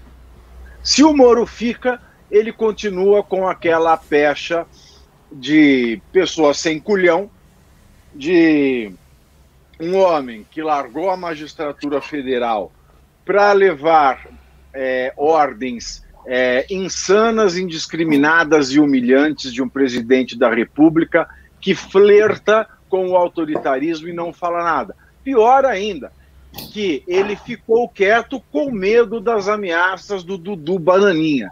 Então, o cara que é o herói nacional e baixar a cabeça para uma ordem do Dudu Bananinha, para mim, é um suicídio de reputação. Né? O, Tuma, o Tuminha falava de assassinato de reputações, o Moro está cometendo um suicídio de reputação se ele continuar no governo de Jair Bolsonaro. Então, é, eu concordo com tudo que vocês disseram, mas eu acho que o Bolsonaro vai ficar e vai ficar no governo ainda por bastante. Ou o Bolsonaro, o Moro vai ficar no governo por bastante tempo. Eu acho que o Moro só sai do governo se houver um mega escândalo de corrupção, um negócio muito grande. Talvez, por exemplo, a denúncia do Flávio Bolsonaro, enfim, implicar o Jair, a família dele toda. Esse é um negócio assim, sabe, apocalíptico. Aí ele sai. Se não for isso, acho que ele vai tentar ficar no governo, tentar negociar a vaga dele no STF, e essa vai ser a estratégia dele entendeu? É, não descarto a possibilidade dele tentar vir em 2022, mas acho que ele vai ter essa opção. Eu vejo o, o, o Moro me parece um cara muito lento para to tomar gestos é, é, é, disruptivos, radicais. Agora eu vou sair, agora eu vou fazer isso. Parece que ele vai, ele vai analisando, ele vê o cenário, ele vai ali procurando uma zona de conforto, uma zona de segurança. O Bolsonaro ainda tem uma militância muito forte. Eu vejo o Moro fazendo isso. Só se ele mudou muito, porque quando Não. ele era juiz para mandar soltar uma gravação de maneira ilegal foi papum, né? Sim, mas, mas aí é que está, é Pavinato. Né? É Não, mas aí é que está. Quando ele era juiz, a não, mas havia uma, uma coisa que, que você sabe, ele era juiz, então ele estava ali exercendo uma função. Ele não era político. Ele não estava exposto como político. Ele estava na condição de juiz. É, então eu acho que a condição... ele agia politicamente, enquanto político ele age como juiz. Isso! É o juiz que tem Você que resumiu perfeitamente. É exatamente isso. Ele agia politicamente quando ele era juiz e age como um juiz politicamente. É isso mesmo. Eu acho que há essa confusão é, na atuação dele. Por isso eu não acho que ele vai sair do governo Bolsonaro. Temos mais Se ele informações não sair agora, aqui, pessoal. Hum. Mais informações. A o Moro ficou por pedido dos militares que prometeram intervir no caso. Ah, os curadores do governo. Ah, aparentemente não foi nem com o Bolsonaro que isso foi resolvido, isso foi resolvido com os militares. Tá? Vou ter mais informações agora, saberei em instantes, tá? É, eu vou fazer o seguinte, falou, né? pessoal. Né? Eu, vou, eu vou fazer o seguinte, pessoal. O pessoal mandou muito superchat com pergunta aqui, o famoso Pimba. Vamos fazer o seguinte. Uh, quem mandou, mandou. Quem não mandou, a gente só aceitará pimbas acima de 20 reais, porque tem muito pimba para ler. Então, mandou para cima de 20 reais, a gente, vai, a gente vai ler as perguntas, tá? Porque vai ter ainda MBL News hoje, a partir das 7 horas. A gente vai continuar com esse tema. Vambora? Bora. Vamos? Então vamos começar, vamos. vou lendo aqui, tá? Tem bastante pergunta. Então começando já. Vamos lá. Cris Petinelli mandou dois reais, muito obrigado. Leandro Coller falou, it's, mandou cinco, falou, it's happening. It's not happening yet. Rafael Amorim mandou 10 dólares e falou: não dá para ficar interferindo com o ministro sério e não esperar consequências. Ainda mais um que não precisa de você. O Bolsonaro tem esperança da base bolsonarista ter aumentado. É o fim deste governo. Este governo já está na, na beira do precipício. Hoje poderia, eles poderiam ter se precipitado no precipício, tá? Os militares, e estamos obtendo as informações, salvaram, seguraram o, seguraram o menino na corda ali. É, mas assim, lembrando uma coisa importante, né? O governo está à beira do precipício há muito tempo. Então, assim, ele tem uma certa habilidade que convenhamos admitir em ficar se balançando à beira do precipício, como se fosse um, um, um trapezista em cima de uma corda bamba, ele fica para lá, para cá e não cai. Vamos lá. Olha só, o, o antagonista está com uma matéria agora, antes de eu o próximo Pimba, já contando. Por que Bolsonaro quer tirar Valeixo? Jair Bolsonaro quer tirar Maurício Valeixo agora, porque a PF conseguiu desvendar como funcionava a sua milícia digital, inclusive os patrocinadores. Trocando o comando da instituição, Bolsonaro tem que estancar a sangria, obviamente também fazer a vontade do Centrão, cujo apoio está comprando. É oficial. É oficial. Bolsonaro quer calar a PF para salvar seus empresários que bancam. Cara, isso é escandaloso pra caralho. Sabe o que é pior disso tudo, Renan? O, o, pior desse, desse jogo todo, de milícia digital, etc. Quer dizer, o governo Bolsonaro chega agora no seu pior momento ah, e está quase caindo, pelo menos está tá de novo na corda bamba aí, como o pessoal comentou, ah, por um negócio que foi absolutamente inefetivo. Né? Essas milícias digitais, elas absolutamente só criaram antipatia. Uma pessoa que olhou assim, nossa, isso aqui tá dando certo, tá trabalhando para o governo, quer dizer, os caras atacam todo mundo o dia inteiro. Hoje atacaram o Paulo Eduardo Martins, que era um dos últimos a, a deputados ah, eles atacaram? Sério? Por quê? Uh, porque ele falou alguma coisa do Moro, aí o, veio aquele Loen Let's Deck, sei lá o quê, e falou, é, ah, tinha que ser jornalista mesmo, e não sei o que, não sei o que, e colocou. Eu adoro o Paulo, Deus. é meu amigo. Coitado, mas, não, mas Paulo, Paulo não, não, não, confia nesses caras, Paulo. É. Não confia nesses caras, Paulo. Tá, você tá deixando sua carreira na mão do bando de filho da puta, Paulo.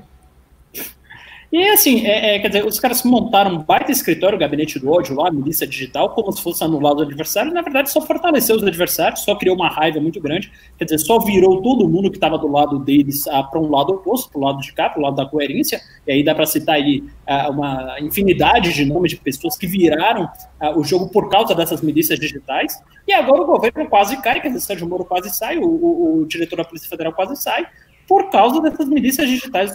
Eu acho que foi, eu me arrisco a dizer que foi a pior jogada política da história. Não sei, o Ricardo tá aí tá doido para comentar, tá ávido para comentar. Você acha isso também, Ricardo?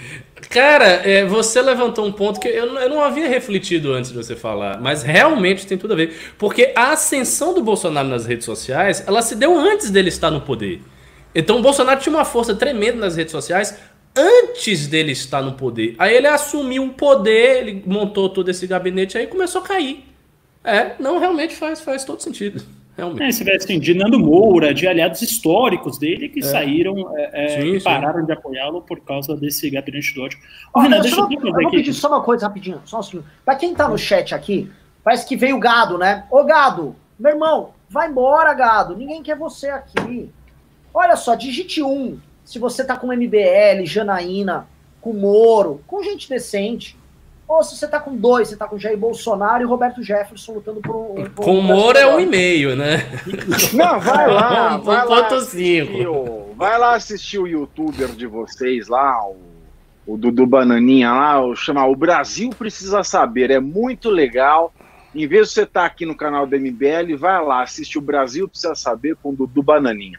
Vai lá, filho. Vamos lá. Caio Martão mandou dois reais e falou: o que eu acho que ele vai fazer? Um, o que eu queria Dois, não sei. Entendi o pimba do Caio Marcão. É o Bezerri que mandou 10 reais disse: Quais vocês acreditam ser os próximos passos do Sérgio Moro? A gente já respondeu. Foi nossa, inclusive, nossa última pergunta aqui antes. Eber mandou 5 reais disse: Quero ver qual a narrativa que esses lambibotas vão criar se a situação se concretizar. Olha só, eles estão agora procurando uma narrativa, porque não é nem eles que estão resolvendo isso, são os militares. Então, eles estão lá meio que Ô, o que, está acontecendo aí? Não, ou, assim, hoje a narrativa já está montada, Renan. Porque eu estou vendo aqui os tweets e todos são unânimes em apontar o seguinte: é mentira. Fake news, ou o ministro não vai pedir demissão nenhuma, Moro fica, conversa fiada. Sim. É, é isso aí, discurso é esse. Hugo Bustamante mandou 5 e falou: acham que Bolso não aceitou ainda porque está criando a narrativa para jogar ao gado sobre a saída dele? Você tem algum chute de qual poderia ser ela? Cara, se o Moro realmente saísse, eu acho que eles iam ter um problema é. difícil. Pirâmide Divertida mandou dois reais não falou nada. Leandro Coller mandou cinco reais e falou: parece que o Moro só realizou uma demonstração de força. PS, 4.500 pessoas vendo. Maravilhoso, chegou a bater um pico de 5.300, mas queria passar. O Ravena tinha algo que ele queria falar, eu tinha cortado. O que, que era, Ravena? Hum, era alguma coisa de Valdemar, alguma coisa nesse sentido, não lembro. Diz mas... alguma coisa relativa aos donos do governo, é isso? Os grandes aliados do governo aí, Valdemar da Costa Neto, Roberto Jefferson, uh, Arthur Lira, quem mais são? É, Kassab.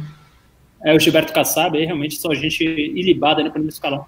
É, queria aproveitar então, já que você me passou a palavra, aproveitar que essa audiência é grande, fazer meu momento blogueirinho aqui de um minuto, pedir para que me sigam no Instagram, arroba Marcelo Castro MC, arroba Marcelo Castro MC no Instagram. Então, Olha, segue a vida aí, obrigado. Pessoal, eu não sei o que está acontecendo aqui, mas é, lá no chat só digitam um, o que significa que não tem ninguém com o nosso querido presidente, né? Diga-me com quem andas, também ninguém quer ser com, ninguém quer andar também junto com o Valdemar, né? uh, o Hugo Bustamante mandou dois reais disse: Moro deu uma de mandeta e trucou o Bolsonaro. Olha só, eu falei isso em artigo, graças a Deus está escrito, para ninguém falar que eu falei, mas eu falei: o Mandetta abriu um precedente terrível o Bolsonaro. O precedente do Mandetta foi o seguinte: truca, truca. Então, o, o, Mande, o, o Moro e o Guedes viram isso acontecer. Tá? Que vamos ver se o Guedes truca. Eu acho que o Guedes não truca, tá? Para mim, o Guedes vai ficar lá, é... vendo o governo keynesianar, enquanto ele estiver sentado em sala da cadeirinha, bonitinha, lá, e falando, sou ministro, sou ministro, tá tranquilão. Eu, eu acho que o Guedes não tem nem força para trocar nada agora. É. A economia do Brasil já tá na merda. Se, se o Guedes, ah, eu vou sair. Ah, tá bom, saia. Vai continuar a minha porcaria. Não adiantou nada. O plano de recuperação econômica, a reunião já foi feita sem Pessoal, o. o que adianta esse blefe? Ah, nada. O Google Bustamante também mandou 5 reais e falou: 5 mil pessoas, uai, o MBL não tinha acabado? Quando a água bate na bunda, o pessoal sabe onde procurar informação de. Pois é, pois é.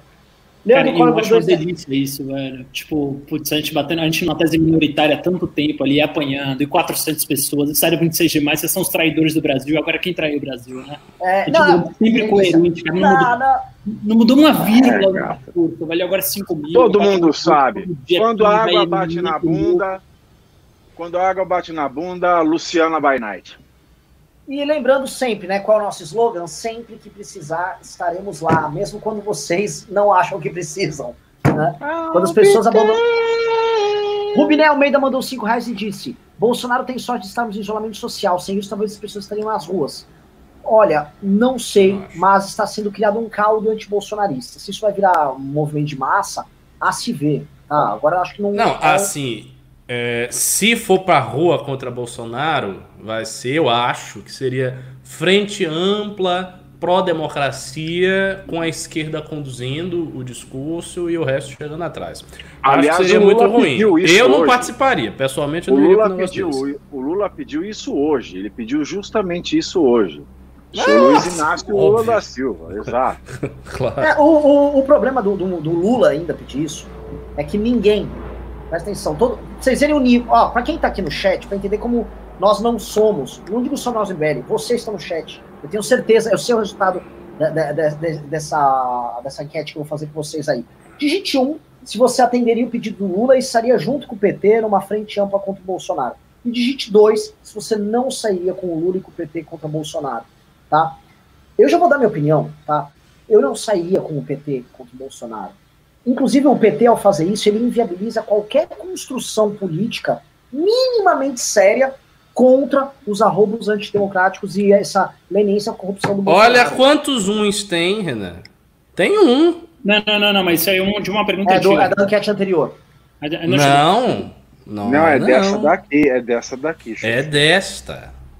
Eu acho que. Não, é do anterior, é verdade, não deu tempo. Olha aí, é, é, é, tem um lag, ô, Ricardo. É, olha a hora do. Ó, tá agora começou. 18. Agora começou dois, né? E assim, é, eu acho que o Lula, ao contrário do Bolsonaro, ele sabe fazer o tal do xadrez 4D, né? E agora ele se antecipou pedindo o impeachment do Bolsonaro, justamente porque ele sabe que isso não vai ter adesão da sociedade massa, que todo mundo vai olhar por ser um oportunismo do PT, e impeachment não vai rolar. E aí vai deixar o Bolsonaro sangrando durante mais dois anos e meio para o PT voltar com força em uh, 2022. Então, assim, Exatamente, Lula, ele não quer o impeachment. Para impeachment o Bolsonaro, obviamente é porque ele não quer, porque todo mundo sabe que ninguém vai se juntar ao Lula para pedir, uh, enfim, combate à corrupção, para pedir uh, renovação, para pedir qualquer coisa que seja, então ele já se adianta para roubar a pauta para ele do impeachment do Bolsonaro e tentar inviabilizar isso aí. Até porque para o Lula é ótimo ter o Bolsonaro no segundo turno em 2022. Não, pra esquerda é maravilhoso. Bolsonaro. Agora, Bolsonaro olha só, tem um sim, eu tô lendo aqui, tem um. Eu não sei se o pessoal tá sacaneando ou se realmente tem tantos esquerdistas assim. Olha, eu não sei. O meu tá com delay. Tem, tem As vários. que estão subindo são de 16 e 19. Tem, não, tem vários, o, tem o vários. Renan fez essa Guilherme Cabral, Marisa Cooper, João Diniz, Rick A. Não, o meu não tá com delay aqui, não. DA. Não, o 2 tá ganhando, mas tá 65%. 65%, no máximo 70%. Bom, Vamos eu, lá. o meu aqui ainda está no delay. Aliás, é, quanto ao Moro ainda, só mais uma coisa, eu acho que o Moro só tem chance de ser candidato a presidente em 2022 se ele sai agora do governo Bolsonaro. Ó, Ricardo, o pessoal tá dizendo no chat que é sacanagem. Tá, algumas pessoas, mas teve muita Ó, gente que não falou Rubinei nada. Almeida né? mandou o Bolsonaro. Não, o Landry Collor mandou 10 e disse: se os governos petistas a corrupção era estável na certeza da impunidade. É possível que comece um novo estilo de corrupção pós-Bolsonaro, mais intenso, em que os caras deixam a burra e vazem para o exterior. Pessoal, a corrupção não acabou, tá? Ela só mudou de modalidade. A corrupção não acabou. Inclusive, já estou com denúncias de deputados, inclusive bolsonaristas dessa nova leva aqui, já envolvidos em escândalos. Tanto os, PSL Vivar quanto os patriotas. E tem uma coisa também todo mundo tem. Olha, é que aqui no Brasil nós temos uma falha de formação. Nos Estados Unidos, as pessoas elas são é, formadas e informadas constantemente sobre os seus direitos. Tanto é que a frase mais forte dos Estados Unidos é We the people. Nós, o povo. No Brasil, o Brasil, como o Brasil não é uma nação, o Brasil é um país, mas o Brasil não é uma nação nós não temos esse conceito de povo forte e nós não temos informações do que constituem os nossos direitos. Então, um crime, uma, um ato de corrupção, não quer dizer necessariamente crime, corrupção material, financeiro. Existem crimes, existe corrupção imaterial. Atentar contra o regime democrático é um crime imaterial. Para ser crime, para haver corrupção, não precisa ter dinheiro. Precisa, basta tão somente você atentar contra valores que são caros à nossa democracia. Olha só, Nivaldo Bonfim, prefiro PT do que Bozó. Não, aí PT... não, aí não, aí não. Aí, aí, aí, é, é, não, mas eu, eu conversei com algumas pessoas na academia, o, o, o pessoal da direita, não falei com ninguém da esquerda. Muita gente acha é, que nós estamos chegando num ponto, depois do domingo, de que dá vontade de se rastejar na rua pedindo a volta do PT de tão é, subhumano que se Isso tornou... está acontecendo, está rapaz. Não fica. Não está é acontecendo. Está acontecendo. Isso é uma realidade presente. um pouco de memória curta. Acorda. Mas o povo tem memória curta. O povo tem memória curta. Exato. O povo não lembra que o MBL fez o impeachment. É, pô. Não, não, eu fico falando isso, o pessoal achando que eu estou exagerando. Não, não acho que você está exagerando, dá porque eu, eu, conheço muita gente que foi, né, que muda de espectro toda hora, que já votou no Lula várias vezes, votou no Lula, na Dilma, etc. Agora votou no Bolsonaro porque se decepcionou. Essas pessoas podem até ter uma memória, falar, pô, não, na época do Lula era melhor, mas peraí, você para para lembrar um pouquinho também os, os escândalos de corrupção do governo PT, e não só os escândalos de corrupção, a condução da política econômica, a condução uh, do país, a diplomacia do país, era quase tão ruim quanto o Bolsonaro. Quer dizer, é, em geral, o que era melhor no governo PT, a única coisa que eu acho que era melhor no governo PT era a gestão de educação, que realmente a gente está sem é, o ministro da Educação há um ano e meio. Aí eu concordo. Não tem, não tem o que falar, não tem gado aqui para vir falar que o Renato Genini, o Fernando Haddad, entre outros, eram piores do que o Vai entrar o que o Vélez Rodrigues. Pelo amor de Deus. Isso aí é, é, isso aí já é um fanatismo sem, sem precedentes. Agora, de resto, a, condição, a condução da, da, política econômica, ainda que Guedes tenha entregado o PIB, é muito diferente. A Dilma entregou menos 5 né, no último ano. Então, eu, eu não, não, não, gosto muito dessa tese de ficar batendo tanto no Bolsonaro a ponto de falar, opa, o PT não era tão ruim, não. Acho que o PT era muito, muito, muito ruim. Muito ruim. Gabriel, concordo plenamente com o que você está dizendo, Marcelo, mas o ponto é o seguinte: é que, exi veja, existem fatores que precisam ser levados em consideração sempre quando se, se faz essa análise. Primeiro, Qualquer fato ruim que está no passado, ele vai sendo esquecido. As pessoas vão esquecendo. Por exemplo, as pessoas não têm raiva do Sarney. O Sarney foi um péssimo presidente. Economicamente foi uma merda, foi um lixo. Mas a pessoa fica, porra, Sarney, porra, Sarney apareceu, filho da puta, maldito Sarney. Isso não existe, as pessoas vão esquecendo, o tempo vai. É, é, isso é natural, a memória humana é assim que funciona, a memória histórica é assim. Então o PT está atrás e Bolsonaro está agora. Daí as pessoas fazem comparações e elas vão dizer, não, mas o PT não era tão ruim assim, né? A Lula deu crescimento econômico. Dilma foi muito ruim, mas o Lula teve crescimento econômico. O Brasil cresceu 8%. Tinha até uns liberais no governo do Lula.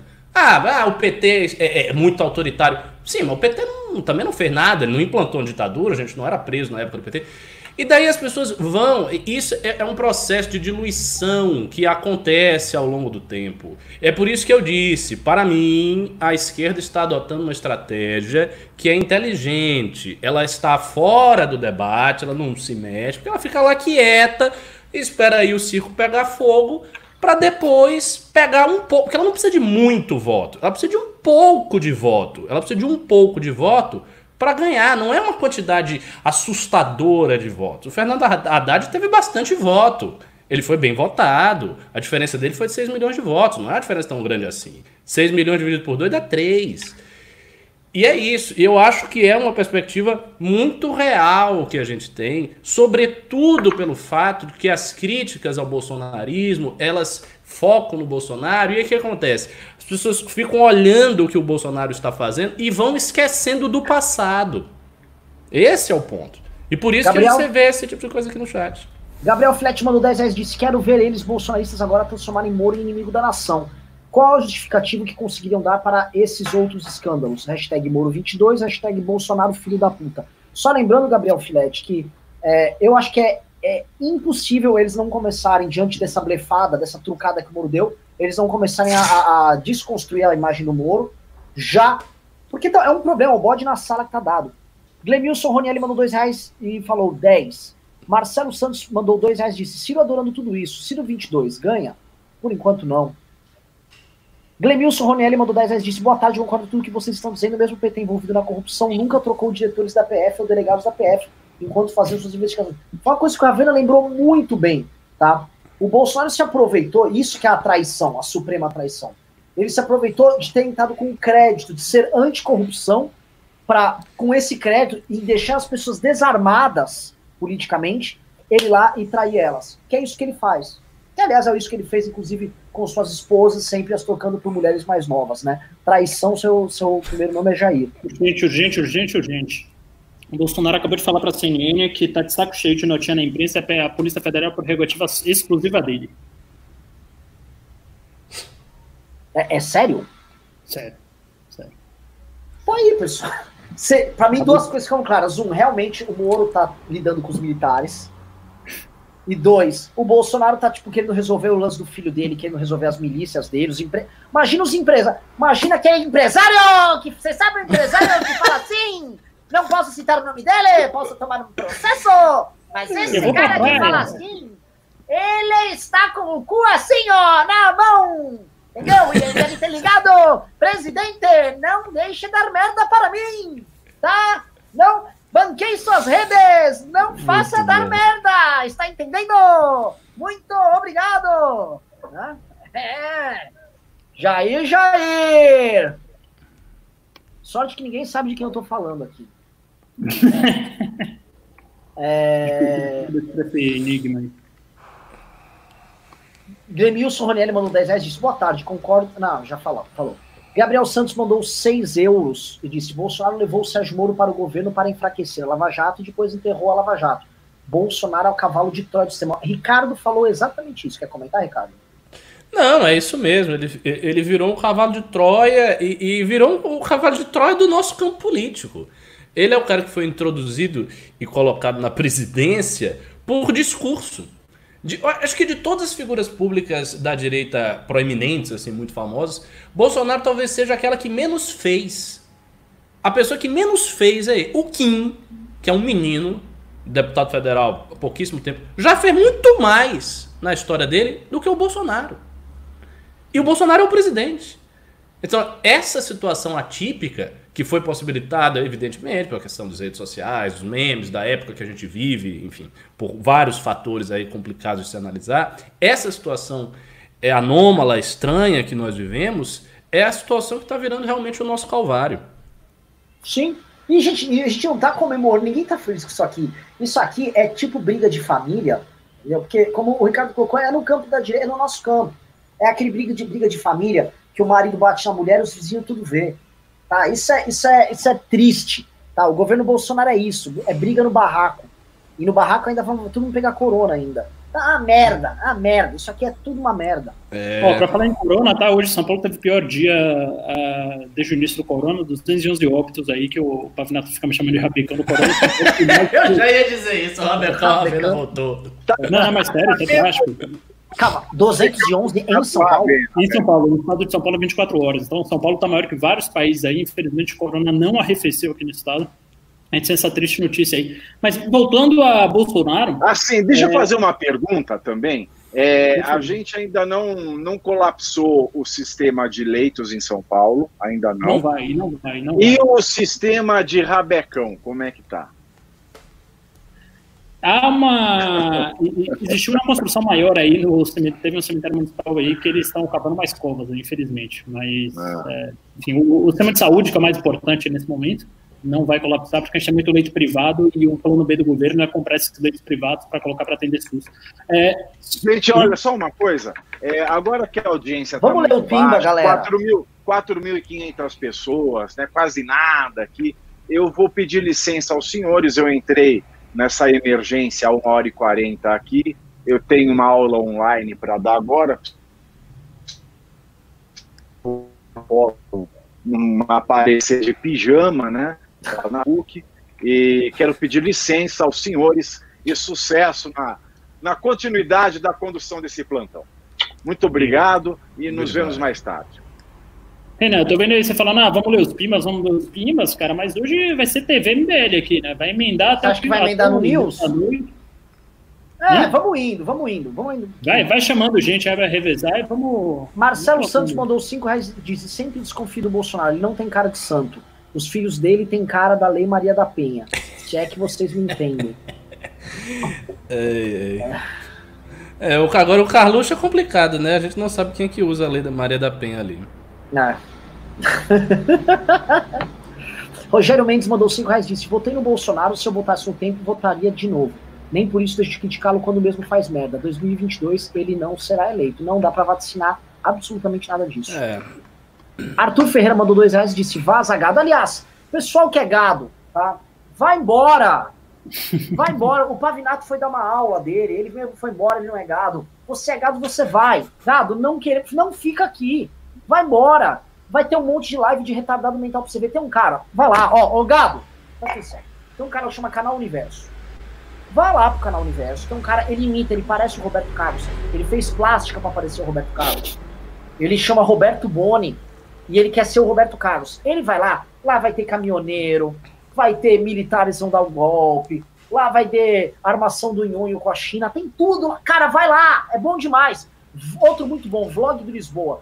Ele, ele é bem burrão e ele faz analogias também com hortaliças, tem repolho, tem chuchu, tem batata, tipo, ó, oh, vai catar uma couve lá. É ótimo, vai para lá, gado. Tem o Terça Livre, tá? O Terça Livre, que nós, né, vamos ver, vamos, vamos ver ainda como é que vai ficar essa história do Terça Livre. Vai para lá.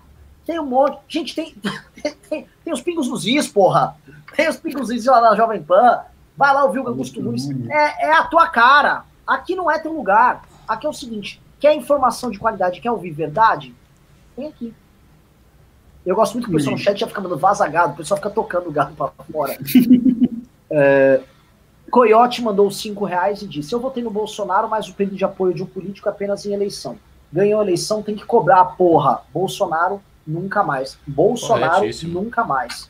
E o Uri Cordeiro mandou 5, eu falei, votei nele no primeiro e segundo turno. Era minha, eu até tenho uma foto com ele no meu álbum de formatura. Estou muito decepcionado e descrente na política. Não fique descrente na política. Simplesmente não tenha fé na política. São duas coisas diferentes. Giuseppe Bambrini mandou 7,90 e disse: Já deu, artigo 420, 420 já. Movimento Brasil Leve. Muito bom. É, é, a turma da Diogo... cannabis está bem representada aqui. Tá. Diogo Almeida mandou 5 reais e disse: Considerei a atuação do MBL no pós-impeachment bastante questionável Hoje são arestas devidamente aparadas. Parabéns pela evolução e atuação. Pois é, esse MBL 3.0, como disse o Ravena, ele demandou um investimento de credibilidade, ele demandou assim. É, é tipo, cara, eu, tá, eu tô lendo um livro agora do Joseph Campbell, né, da Jornada do Herói, e tem um momento que o herói entra na caverna, que é o momento onde você vai lidar com todos os seus males, seus erros, seus problemas, todos os seus demônios internos, e de certa forma o herói morre, e aí ele renasce pronto para a batalha final. Nós fizemos esse, esse, esse trajeto, né? E, e, foi muito bom sair da caverna como a gente está saindo agora. Thiago Medina mandou 5 reais de estou ansioso para ver o malabarismo argumentativo que o Coppola, o Copano, vai fazer para defender o Bolsonaro e criticar o Moro. E ele aí, vai atacar a imprensa. Ele vai atacar a imprensa. Ele vai dizer que é, é fake news, que não é verdade. E assim, isso, essa, é, essa, esse discurso vai ter bastante força, dado que o Moro não vai sair, ao que parece. Então vai ter muita força a ideia de que a imprensa, de novo, tentou prejudicar o governo, foi lá e passou uma informação falsa e tal. Isso, isso vai ter bastante força. Vamos lá, próximo Pimba.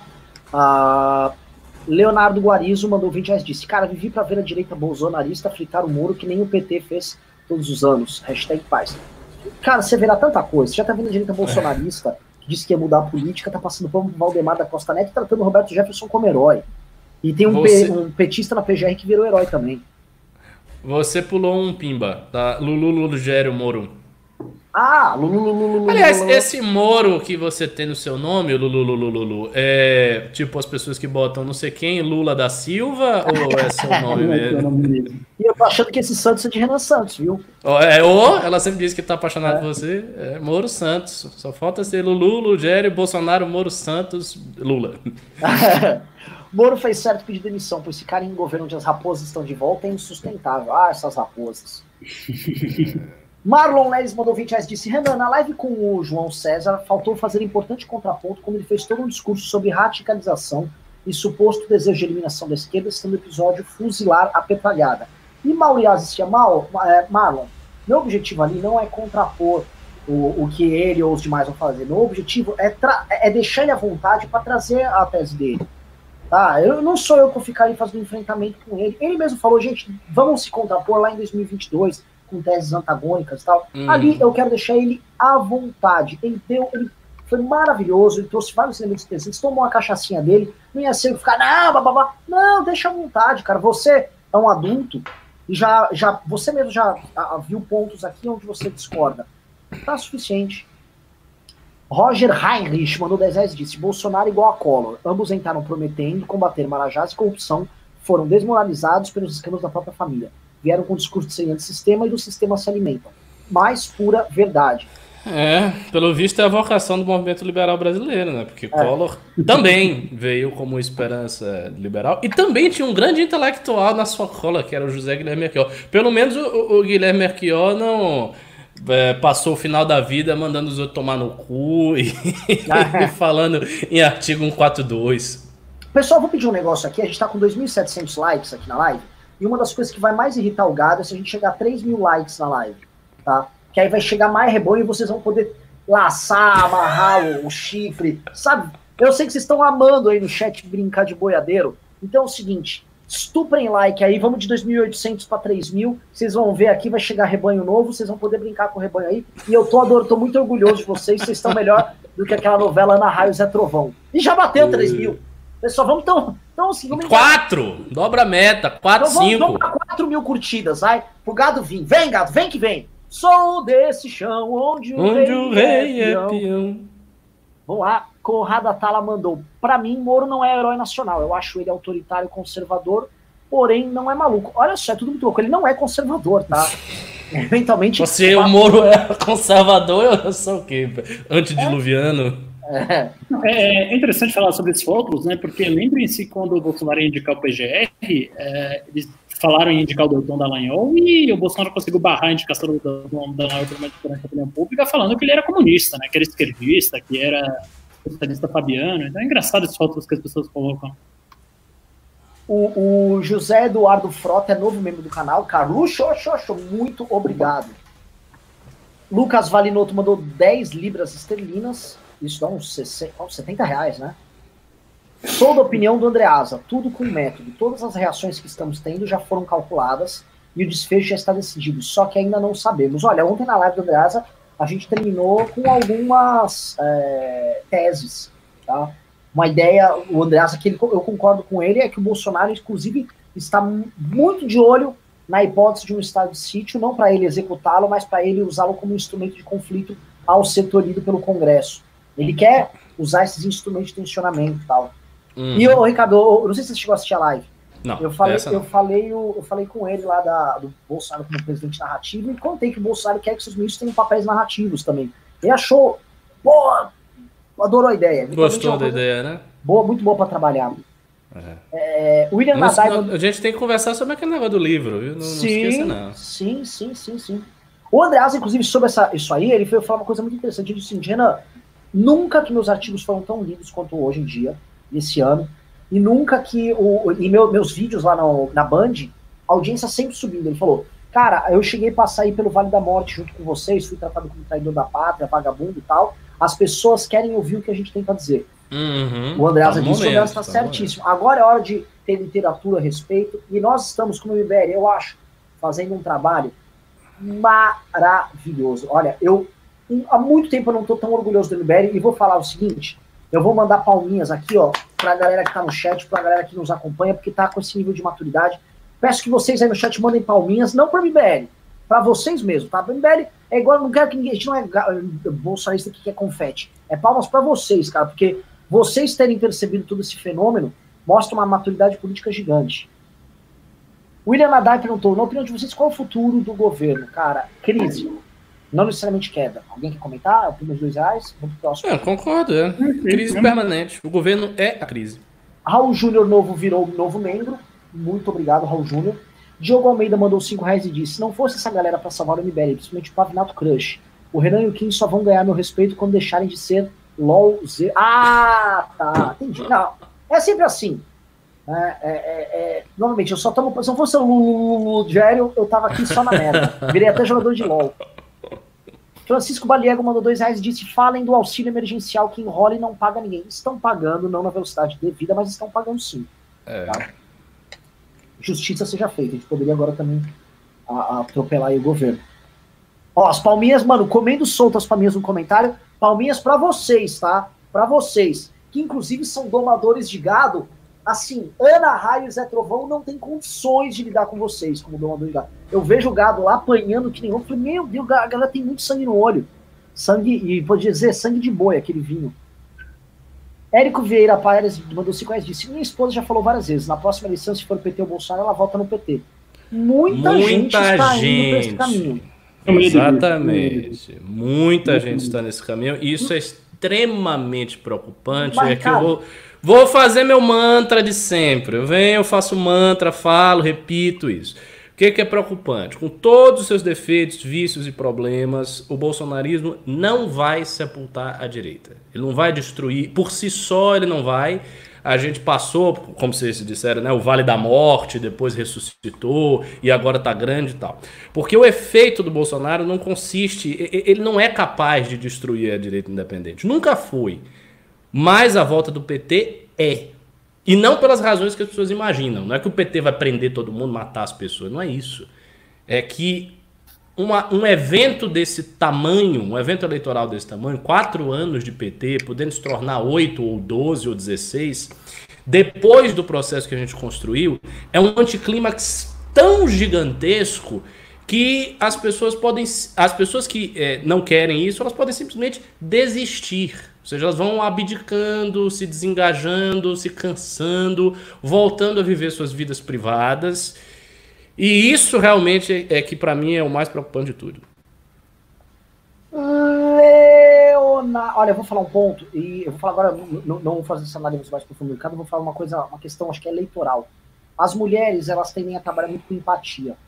E por conta da quarentena, as posições adotadas pelo Bolsonaro, esse recrudescimento no discurso dele, isso assusta as mulheres. E o PT, gostemos ou não, eles sabem trabalhar muito bem, via manipulação, inclusive, esse discurso da empatia, do cuidado. E, cara, é muito, é muito natural ver mulheres repensando o voto. Até porque, tá? Vamos lembrar que no período da eleição, teve matéria na imprensa sobre isso, tá? Os filhos homens convenceram suas famílias a votar no Bolsonaro. Os filhos homens, as mães votaram e olham, e as irmãs falam, eu vou, eu votei é. esse cara. As Mesmo. meninas já estão falando, vou, a Anitta tá falando que esse cara é um retardado, não vou votar nele mais. É. A mãe já olha e fala, mas que esse louco quer matar meus filhos aí na rua agora com coronavírus? Então, é, tanto que assim, qualquer pesquisa, o Ravena é rápido de pesquisa, sabe? o, a, a, reprovação do Bolsonaro com mulheres é sempre mais alta, muito mais alta. É natural. Só que aqui em casa ainda bem, ainda bem, Renan, aqui em casa tem uma pessoa mais sóbria do que eu, que nem eu tentando convencê-la a votar no Bolsonaro no segundo turno, ela o fez, que é minha esposa, que votou nulo no segundo turno. Hoje em dia eu invejo muito essa decisão que ela tomou. Pois é. eu, infelizmente, é. voltei nesse idiota. Uh, Leonardo Gomes Barbosa mandou cinco, então, obrigado.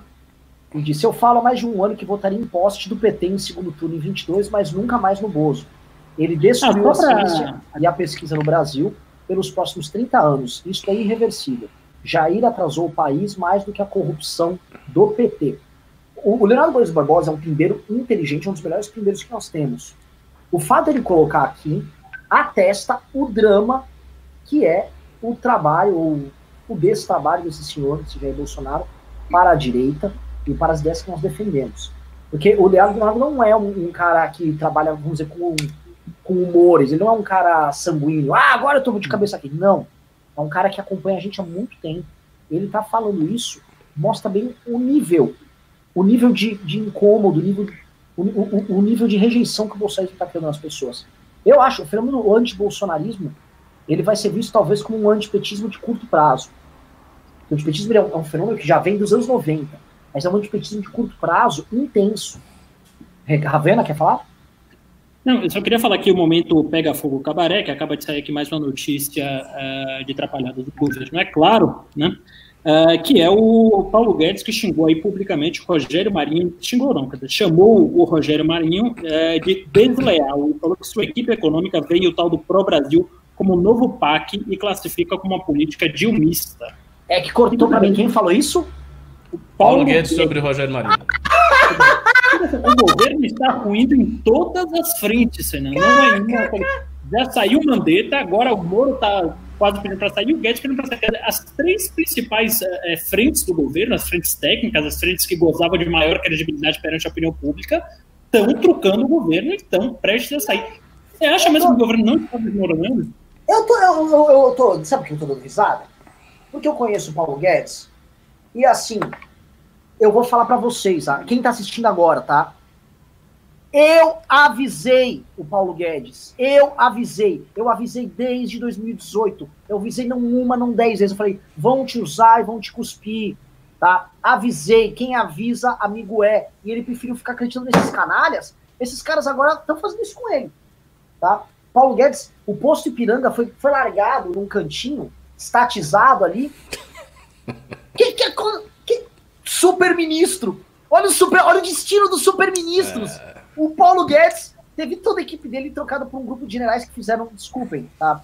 Olha só, eu acho que vai ter que haver intervenção do Estado, vai ter que haver plano de investimento, vai ter que haver algum tipo de plano, não com os exageros que a gente está vendo que vai ter, mas, cara, vai, os Estados Unidos vão fazer isso, o mundo inteiro vai fazer. E eu acho que o Paulo Guedes não tinha respostas para dar para a crise. Só um ponto, tá? Posto isso, não é com aquele PowerPoint ridículo de sete páginas que parece um trabalho colegial vai resolver, tá? Posto isso, tá? Quem foi mais responsável por passar a reforma da Previdência foi o Rogério Marinho e não o Paulo Guedes, tá? Rogério Marinho, quando assumiu a condução política, lá a coisa andou. E o Rogério Marinho vem tocando o destino da economia brasileira este ano. E todo mundo já falava, tinha três nomes para assumir o, lugar do Guedes. Tinha o nome do Rogério Marinho, o do cara da Caixa e o. Pedro Guimarães e, Robert, e Roberto Campos Neto. Exato. Tá? E eu acho que tá largando na frente aí o, o Rogério Marinho. Ai, Paulo Guedes. Não, e o Mandetta também que foi demitido aí porque ousou salvar vidas, né? É, o, o, grande defeito aí do Mandetta. Ah, é verdade se preocupar muito com a saúde. Não vamos esquecer da Mandetta. Mandetta foi demitido tem duas semanas, duas semanas. Né? E aí o Bolsonaro falou que ele estava muito preocupado com a saúde. Eduardo Rodrigues mandou, olha só esse pimba. Olha, entende um momento novo. 10 reais diz, sou da esquerda que tenta se levantar. Sonho com um MBL progressista, um MBP. Sei que nossas pautas divergem, mas a boa-fé de vocês é notória. Orgulho de tê-los como opositores. Parabéns. Eu acho, assim, muito alvissareiro receber um pimba desses por diversas razões. Porque, assim, é, é, é, uma demonstração clara de maturidade quando ele coloca aqui, ó, sonho que haja um MBL progressista, um IBP. Ou seja, você não está falando, não, precisamos transformar vocês, vocês não querem retorcer o que a gente é. Você sabe que nós uhum. existimos, nós ocupamos um espaço e que dá orgulho ter a nós como opositores. mas você não quer nos destruir, você não quer que a gente morra, quer que a gente desapareça. Isso é do caralho, cara. Isso é do caralho. Agradeço, assim, incrivelmente. E hoje, cara, pela tua postura, eu vejo que você é um cara do campo democrático, assim como nós, e que se você for uma oposição que a gente pensa de forma democrática, em democracia como princípio, vai ser do caralho a gente discordar, tá? Mas discordar como gente, né? E não discordar igual animais, como a coisa tava. Renan, é, eu tô aqui com um ponto direto de Brasília, né? Como você pediu algumas coisas de hard news, acaba de chegar aqui para mim que o destino de Moro no governo está sendo decidido neste exato momento em Brasília, onde auxiliares do governo Bolsonaro tentam convencer o presidente a evitar uma nova crise agora, recuando na intenção de afastar Maurício Valeixo do comando da Polícia Federal. Os bombeiros da crise, segundo Delis Ortiz, da Globo News, também conversaram com Moro, mas, segundo a jornalista, o que já está decidido é se Valeixo fica, Moro sai, e se Moro sai, Valeixo não fica. Então, são essas notícias que chegam agora diretamente de Brasília, Renan. Pois é, ó. É, eu acho que o gado tá se precipitando muito falando que é barrigado e é fake news, tá? Porque assim, é... assim como todos os veículos de imprensa têm fonte, nós temos fonte, tá? Uhum. Para vocês que estão assistindo aqui, nós temos fonte, nós estamos falando com gente dentro do governo, nós somos de gente com dentro do Ministério do, do Ministro Sérgio Moro, tá? Ninguém aqui tá brincando. O que está acontecendo é extremamente sério. O, o, o, antagonista, que é o veículo de imprensa mais próximo da Operação Lava Jato de Sérgio Moro, deu todas essas notícias do mesmo jeito.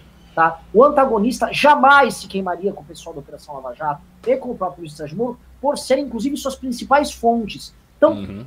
o que está acontecendo agora é real, e, o, e, a declaração que o Ravena narrou do Bolsonaro na CBN, CNN, desculpa, é, é, é claro, é cabal. O Bolsonaro quer agora mexer ali dentro do, do, da Polícia Federal por questão de sobrevivência, gente. Não nos enganemos. O uh, Diego Oliveira mandou 5 reais disso. O antipetismo ainda é maior que o antibolsonarismo, principalmente nos grandes centros urbanos. Eleitoralmente falando, o bolso leva vantagem nisso. Eu ah, discordo. Assim, eu concordo. Eu acho não, que não, não, ainda eu discordo é em um ponto. Assim, é, ainda os grandes é maior. urbanos, o Bolsonaro já está muito rejeitado. Exatamente isso que eu ia dizer. Ainda é maior, mas não, não é nos grandes centros urbanos. E não se esqueça de um detalhe. Tem mais dois anos. Mais e de meio. dois anos pela frente. Entendeu? Dois anos e meio. A gente só viu um ano e meio de governo. E já aconteceu tudo isso. Agora você fica imaginando que é mais dois anos e pouco. Pense aí. Uh, Alexandre Sanches, no, novo membro, muito obrigado. Caio ADR mandou 10 reais e disse: Como pode a narrativa de Carais como Terça Livre ser tão diversa da realidade? É tão absurdo que fica difícil explicar sem elencar a obtenção de dinheiro. Sempre foi um cara conversador. Estou descrente. Cara, deixa eu te falar um negócio, Caio. Nossos colegas podem comentar aqui. Acho que ele quer dizer conservador, né? Que é conversador. É, é. Cara, o Caio eventualmente é um cara que acompanhava. Pelo que eu estou entendendo, é um cara que acompanhava o Terça Livre e tá vendo ali Cara, você, ali é um misto de duas coisas, cara. Você tem, obviamente, os caras. Eles são fanáticos, eles vão estar até o fim com o governo. E estarão, antes de tudo, até o fim com o Olavo de Carvalho. Posto isso, obviamente que o fato do cara sair da casinha que ele morava lá e morar numa mansão em Brasília, estar tá estruturado, ter acesso ao Palácio do Planalto, para ele, o Alan, sendo claro, que sempre foi um zero à esquerda, um cara completamente inepto para qualquer relação social, tal, relações. Isso aqui é um, é um fenômeno tão louco que ele vai até o fim com todas as narrativas do governo. Mas vejo mais dignidade nele, Alan dos Santos, que vai mentir, vai fazer tudo que for necessário para proteger o governo, do que esses caras que foram comprados de ocasião agora, que eu não vou citar o nome, mas você sabe de quem eu estou falando, e se na sua cabeça falou, ele está falando deste aqui ou deste aqui, eu estou falando de ambos. Tá? Eu vejo mais dignidade no Alan dos Santos do que nesses, nessas figuras nojentas, asquerosas. É a dupla cocô? É isso, instantâneo. É, agora, só uma mensagem para você que você está dizendo que você é conservador e você está descrente. Você não precisa estar descrente. É, é, veja, você sabe ler inglês? Se você souber ler inglês, você já tem a sua saída, cara. Acompanhe a mídia conservadora dos Estados Unidos, da Inglaterra, de outro lugar. Esqueça. O conservadorismo no Brasil virou palhaçada. Essa é a realidade. Virou palhaçada. Os caras são palhaços, pô. Não é porque o cara é. Ah, eu quero conservador. É um conservador, mas é idiota. E o que, que adianta? Então, assim, tem material para você em outras línguas. Você pode se informar, estudar as coisas, estudar os livros que estão publicados no Brasil. E em relação a notícia e noticiário, esquece esses caras, manda esses caras pra merda. Ricardo, assim, muito elegante e, e preciso a colocação. Mas foi. Eu, muito eu, elegante, não. Não, né? não, elegante, não, não. Eu achei a construção muito elegante. Ah, sim. Entendeu? Vai a merda, porque não tem o que fazer, é mandar merda mesmo e você tem uma, deu uma saída é. pra ele, inglesa, americana, vai pra lá. É isso. Diego Oliveira mandou dois reais, disse, numa eleição polarizada, quem tem gado tem tudo. Mais ou menos, cara. O gado a classe média é um gado diferente do, do, do eleitorado de máquina, são, são conceitos muito distantes, assim. Felipe Rodrigo mandou 5 reais disse: Gostaria de ver o MBL fazendo as pazes, resolvendo tretas passadas com o Nando Moura. Hashtag direito antigado. Felipe, quem foi a pessoa mais atacada pelo Nando Moura lá fui eu e minha família. Tá? Eu e minha família. Ele já atacou muito o Arthur, mas eles já se resolveram. Eu não tenho problema algum em fazer as pazes com o Nando. Eu entendo que por Nando, por questões mercadológicas de público, se alinhar hoje com o MBL, eventualmente é até perigoso. Tá? É, é uma besteira, um preciosismo dele. Mas não há problema nenhum, tá? O Nando ele está se posicionando corretamente agora. Não seremos nós a repreender, tanto que na nossa Kombi, como eu disse antes, tá? Teve um dia que tava o Andreasa dirigindo, tava o Pedro Menezes lá no banco da frente. aí a gente parou num ponto, a Joyce tentou entrar, mano, eu fechei o portas e plum. Quando eu fechei a porta, eu vi lá, mano, tava o Nando Moura fritando lá no fundão da Kombi. Assim, a Kombi tá indo, deixa a Kombi ir. Uma hora ele vai lá, vai ter que passar por mim lá no banco falar, e aí, Nando, como é que tá? Alexandre Sanches mandou 10 reais e não mandou nada, obrigado. Lulu mandou, primeiramente é meu sobrenome mesmo, sou parente do Moro. Caralho! Sério? Uau. André Campos mandou 2 reais disse, Bolsa, Bolsonaro é o verdadeiro rei do gado, sim. Diego Dib mandou 18,90 disse: Bolsonaro foi eleito em meio a onda antipetista da Lava Jato do trabalho do Sérgio Moro e traiu todos os seus eleitores descumprindo suas promessas. Fato. Fato. Luna de Brits mandou dois reais e disse: dois reais para ajudar no churrasco. Nós não temos churrasco, tem que pagar a marmita dos meninos dos funcionários do escritório. É, SP falou: Renan, fala da saída do Gabriel Monteiro do MBL. Simples, o Gabriel Monteiro ele tinha uma linha mais governista, mais Bolsonaro, e nós não somos governistas. Então ele quis tocar, ele achou que era importante para a carreira dele ficar perto do, do, Bolsonaro, e ele está fazendo isso, nós não. Uh, Carlos Eduardo Calmon mandou 5 reais e disse: Vocês são ateus? Creio que o MBL, para lançar um futuro candidato, essa será uma questão importante. Valeu. Olha, o, o, eu posso tentar falar aqui só do núcleo nacional do MBL aí. Vamos lá. O Arthur ele já foi ateu, não sei se ainda é. O Ricardo é muçulmano, o Holiday é católico, o Ian é católico. Ravena. Hum? Você? Ah, cara, eu não sei, eu tenho, eu tenho, eu tenho, eu tenho brigas com a, com a, minha fé aí, eu fico me reencontrando, me desencontrando, já fui ateu, já fui católico, mais fervoroso, tenho questões existenciais. Aí o Ricardo vai ser meu irmão e vai me ajudar a entrar no. não, eu, eu, acho o seguinte: existem duas alas em expansão no MBL Nacional, que uma é a do Ricardo e outra é, do, é a do Ian.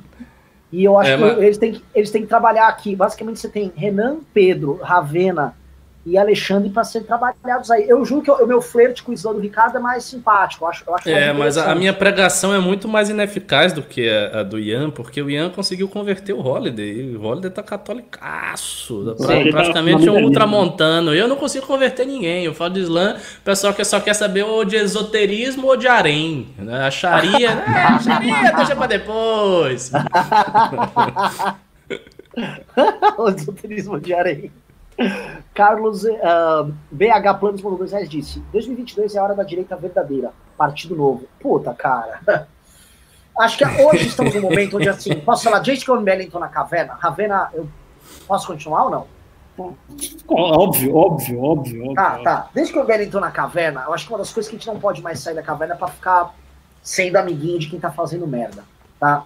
Vamos, ser, vamos falar real, pra quem tá nos assistindo aqui, Agora eu sei que é parte do público vai ficar chateado, mas é o seguinte: o Partido Novo está um covardola, é um covardola, e não dá para falar que ele é direita, porque para ser direita verdadeira tem que ser direita. Partido Novo é só um partido de tecnicismos.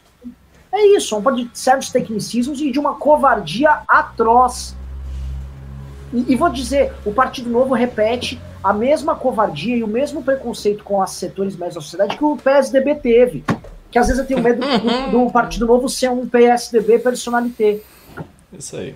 E mais, eu vou piorar, eu vou colocar pior. Aí, para sobreviver, os parlamentares que tentam criar um tipo de comportamento mais hominion, que passa pano pro governo, tem medo de tratar dos erros, dos arrobos do, do, do governo, por questões eleitorais, e quando pode comprar as pautas e agir de forma legítima que ele poderia agir, ele não faz. Para mim é o pior caminho, é uma covardia isso. É, eu, né, eu fazer só um contraponto aqui, eu, eu, eu não discordo em absoluto da, das coisas que você falou do Partido Novo, acho que realmente existe muita omissão às vezes, só que eu acho que o Partido Novo ele vem numa trajetória de melhora, né? principalmente depois que o João Moedo ele sai da presidência uh, e vira mais um ente político, ele começa a se posicionar, inclusive está se posicionando de maneira veemente aí contra algumas questões do bolsonarismo. Né? Alguns outros parlamentares, grandes parlamentares aqui na, na Assembleia Estadual, a especial posso citar aí de cabeça o Daniel Reine, uh, uh, o Sérgio Vitor Melão, se posicionaram bem veementemente contra as projetos de do bolsonarismo. Agora, assim, o Partido Novo tem um problema, é, que é a maioria das pessoas, elas, dos membros do Partido Novo, ainda não se tocaram que não estão lá para cumprir funções administrativas, que a função do político é cumprir funções políticas. Né? Então não adianta só você fazer uma bela gestão de gabinete, você fazer, eu acho importante, óbvio, mas você fazer uma bela gestão de gabinete, você ter os melhores técnicos ali, e você se omitir nas questões cruciais do país. Né? Então, é, isso, para mim, é, uma, é a maior falha que alguns membros do Partido Novo cometem, mas em termos de trajetória, eu vejo o Novo se politizando, acabando com essa coisa de tipo, ogerizar a política e percebendo que a gente está no jogo político, existe a política, que a política não pode ser negada em momento nenhum, e aí vejo alguns membros aí se posicionando ah, de maneira mais firme. Ainda não acho que seja grande salvação, como ele falou, não, mas eu acho que existe uma melhor, existe uma trajetória bem boa no partido. Pedro mandou 5 reais e disse: não é hora da MBL apresentar um candidato, porque só atacar o PT e o Bolsonaro não vai mudar nada no país. Pois é, assim, eu acho que sim, viu? Eu acho que assim, eu, eu adoraria que quem tivesse a idade para a gente ia lançar ele como pré-candidato. Se tivesse num país, é, um país mais avançado, quem poderia ter? A Finlândia elegeu uma menina de 30 anos. Mas, infelizmente, nos quadros nossos do MBL, não tem ninguém, assim, destacado que poderia ser um candidato. O, a Janaína Pascoal, acho que assim, eu já vou deixar intimada. Eu acho que o MBL, vou falar publicamente, o MBL deveria se compor com a Helena Pascoal e trabalhar numa agenda e já preparar um lançamento de pré-candidatura. Vocês apoiariam, ó, se vocês gostariam de ter o MBL criando um projeto com Janaína Pascoal, manda a hashtag MBL Janaína. Se vocês não querem, vocês vão mandar, uh, vocês vão escrever, sei lá, batata, tá bom? É, é, agora, só um comentário assim é, sobre isso. Existe um, um dilema que é, é bem profundo na, na, direita, que é o seguinte: a gente cresceu muito rápido. Né? Tá, ela era pequenininha, a direita era pequenininha, e de repente, vum, cresceu muito rápido por conta das manifestações e tal. E aí, quando cresceu muito rápido, já catapultou a direita para o debate nacional, porque o impeachment era um debate nacional, e para a propositividade do debate nacional.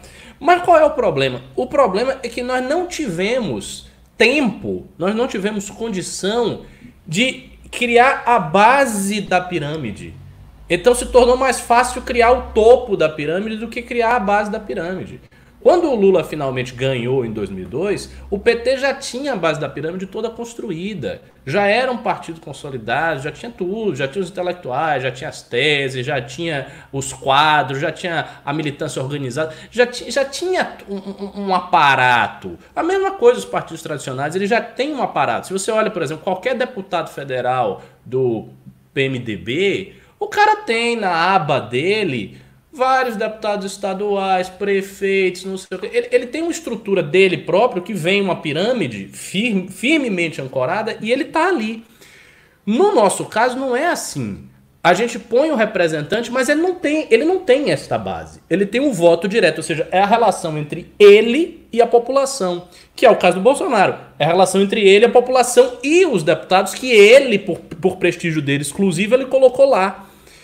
Isso, como base para um governo, assim, para o executivo, é muito frágil. Então é, é, difícil operar com uma base como essa em se tratando de Brasil. E esse problema ele não vai ser resolvido com a Janaína nem com ninguém. É claro que eu acredito que a Janaína, se ela, por, por exemplo, vença e se torne presidente do Brasil, ela vai ser um presidente melhor do que o Bolsonaro. Né? Mas assim, esse problema estrutural, ele é algo não que está tá dado aí que não tem como fazer um. contornar, infelizmente.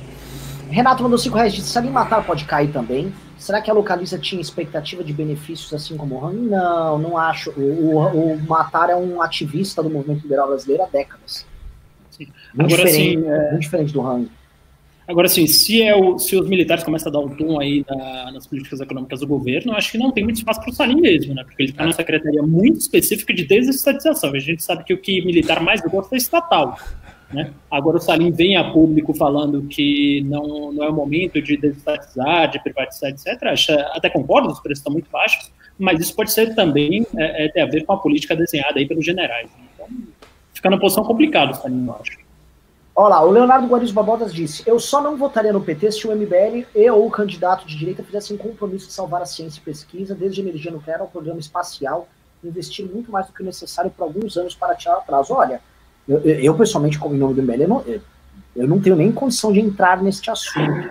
Tá? É, ao longo do ano passado, quando entrou essa discussão sobre pesquisa, no MBL News mesmo, o Ricardo foi muito enfático, à época, é, sobre essa questão do desmonte da, do, da pesquisa na universidade pública, que isso é uma loucura que o Bolsonaro estava cometendo. E a gente está vendo hoje a dependência que nós temos de instituições públicas ligadas a faculdades, inclusive para a obtenção de testes, né, como no caso aqui da, da Fiocruz e tal.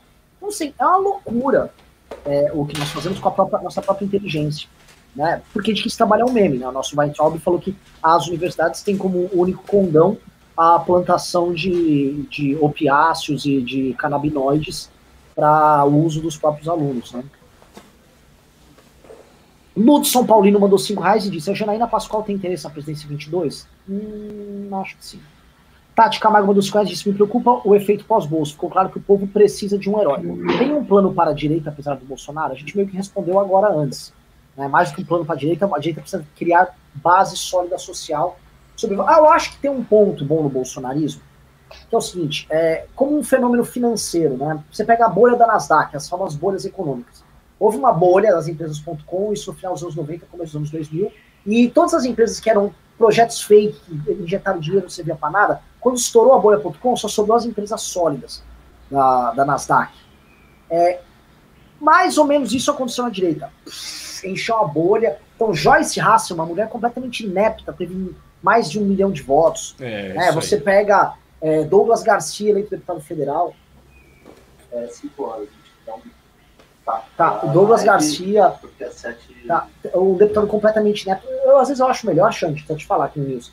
É, a gente mocou de direto. Cara, é que tipo, o Ricardo ele tem que fazer coisas. Tá, tá, tá, tá, tá, bom. Tá. Aí avisa lá. Bom, é, o, o, gente muito inepta foi eleita pela direita e essas pessoas vão desaparecer. Agora, já dá para falar que instituições como o MBL passaram pelo tranco, vários formadores, o André Asa é um formador que já passou pelo processo, várias, muitos vão cruzar, uh, cruzar o rio aí e vão sobreviver a esse processo. O Bolsonaro vai sobreviver ao processo. Ele vai diminuir de tamanho e tal, mas o Bolsonaro e o bolsonarismo vão ter um nicho importante que é maior vão, do que eles vão. tinham antes dessa bolha estourar. Agora, é assim, é, é, tem um detalhe. Eu acho que se Bolsonaro não, não conseguir o partido dele, que ele quer, esse nicho vai ser vai ser pequeno, ele vai ser cada vez menor e ele vai estar cada vez mais acossado por todos os lados, porque as críticas que serão feitas vão ser devastadoras, devastadoras. E assim, com todo o esforço que ele está fazendo de salvar o filho, eu acho que isso não vai adiantar nada. O filho dele vai, vai acabar parando no mesmo lugar, com esforço ou sem esforço. Vamos lá. Uh... Uh, Jaqueline Barbosa mandou 10 disse: concordo com a tese do Ricardo de que a direita independente luta, que a, com a tese do Ricardo de a direita independente lutar pela retomada de pautas da direita bolsonarista. E acrescento com algumas ponderações. O MBL usará a estratégia de narrativa que usou com o PT. É, pois é, eu acrescento essas ponderações também para que a gente não incorra em erros que ajudaram, inclusive, a recriar, a, não, a, a fomentar o bolsonarismo, que é tratar dessas pautas como um carnaval. Eu acho que quando a gente pegou algumas pautas de costume, esse ano, o caso da Suzy, a gente atuou uhum. com o caso Suzy com a sobriedade. Fomos nós que demos o furo, no caso da Suzy ali, com um veículo nosso, mas sem nenhum momento transformar isso num carnaval horroroso. Exatamente. E quando veio o, o Drauzio Varela se, posi se posicionou depois pedindo desculpas, nós viemos a público defender a, a postura dele, porque foi uma postura de sobra que ele adotou depois pedindo desculpas. Né? Sendo que nós somos os que tiveram o maior vídeo, inclusive no YouTube, tratando desse assunto. Está com 900 mil views. Então, é, é, acho que ali é um tom interessante. A gente encaixou ali. Então, acho que dá para dá entrar nessas pautas. Novamente, do caso da Greta também. A gente virou globalista, uhum. vagabunda, filha da puta. A gente foi lá e explicou o uso eleitoral que é feito pela Greta na Europa, como funciona essa pressão e tal. Acho que ali é um, acho que é um tom legal de trabalhar. Lululululululululululu do Gério mandou 5 reais e falou: destruiu a ciência, derrubou a Lava Jato, assassinou a reputação dos ministros, foi desleal com seus aliados. Qual o próximo passo? É o no precipício.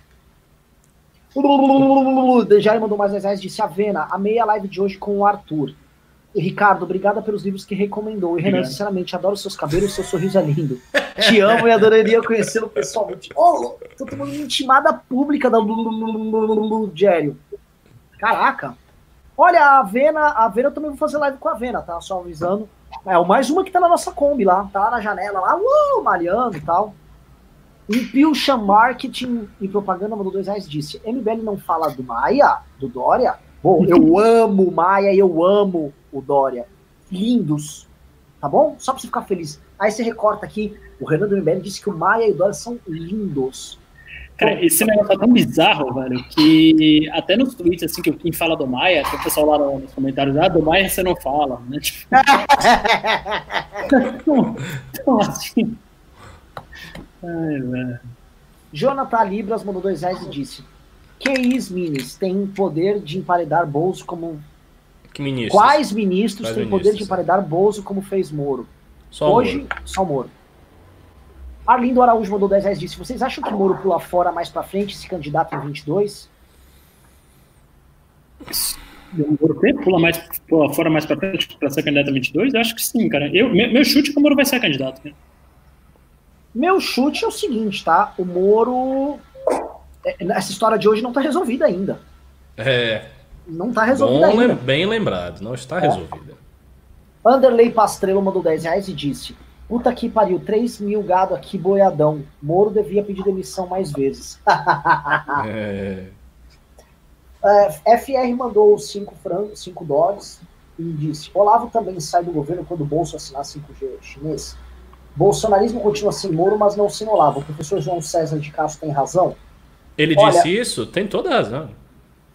Ele, que o Bolsonaro continua sem Moro, mas não sem Olavo? Ele di, não, isso ele falou. Ele disse o seguinte: que o Moro, nem- o Moro tá fazendo hora extra no governo. Ele disse isso na live. Tanto que enquanto estávamos aqui na live, eu dei RT nele agora, que o pessoal. Assim, essa live minha com ele tá dando muito desdobramento. Assim, tem muita gente da esquerda que tá assistindo a live, tá comentando e tal. E da direita também. E agora acabaram de marcar ele numa postagem falando.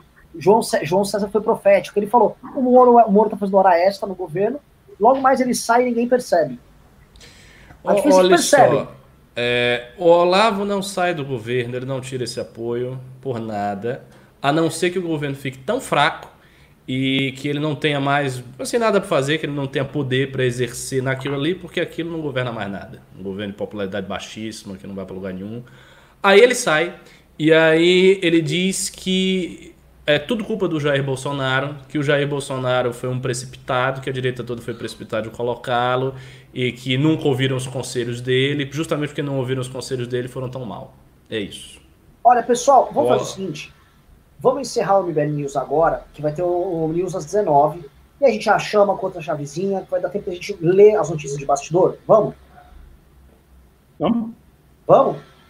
Eu tomei uma bronca já do Alexandre, nem sei porque tomei. Eu por mim continuava, mas eu, se eu tomei bronca, alguma coisa está acontecendo e eu vou precisar me informar também. Então, galera, muito obrigado por terem acompanhado esse plantão magnífico, audiência maravilhosa. Eu vou falar um negócio, ó. Vocês estão aqui. Vocês lá são um boi de um jeito lindo, maravilhoso. Eu nunca mais volto para Barretos, só vou ficar no MBL News, que para ver rodeio, para ver boi ser amansado desse jeito, só aqui tem que tratar o gado nos comentários assim, tá? Tem que tá, tá, tá, esculachar do jeito que vocês estão fazendo, porque não dá. Retardado já, já deu a paciência com o retardado. É isso, estaremos de volta às 19 horas, tá? 19 horas vai subir outra live aqui, estaremos de volta e com pautas e estudando outras novidades, porque tem, tem coisa rolando no bastidor agora que precisa se alimentar para passar a real para vocês. Beijos e abraços. Desliga a live aí, o Goodbye. Ricardo fica aqui.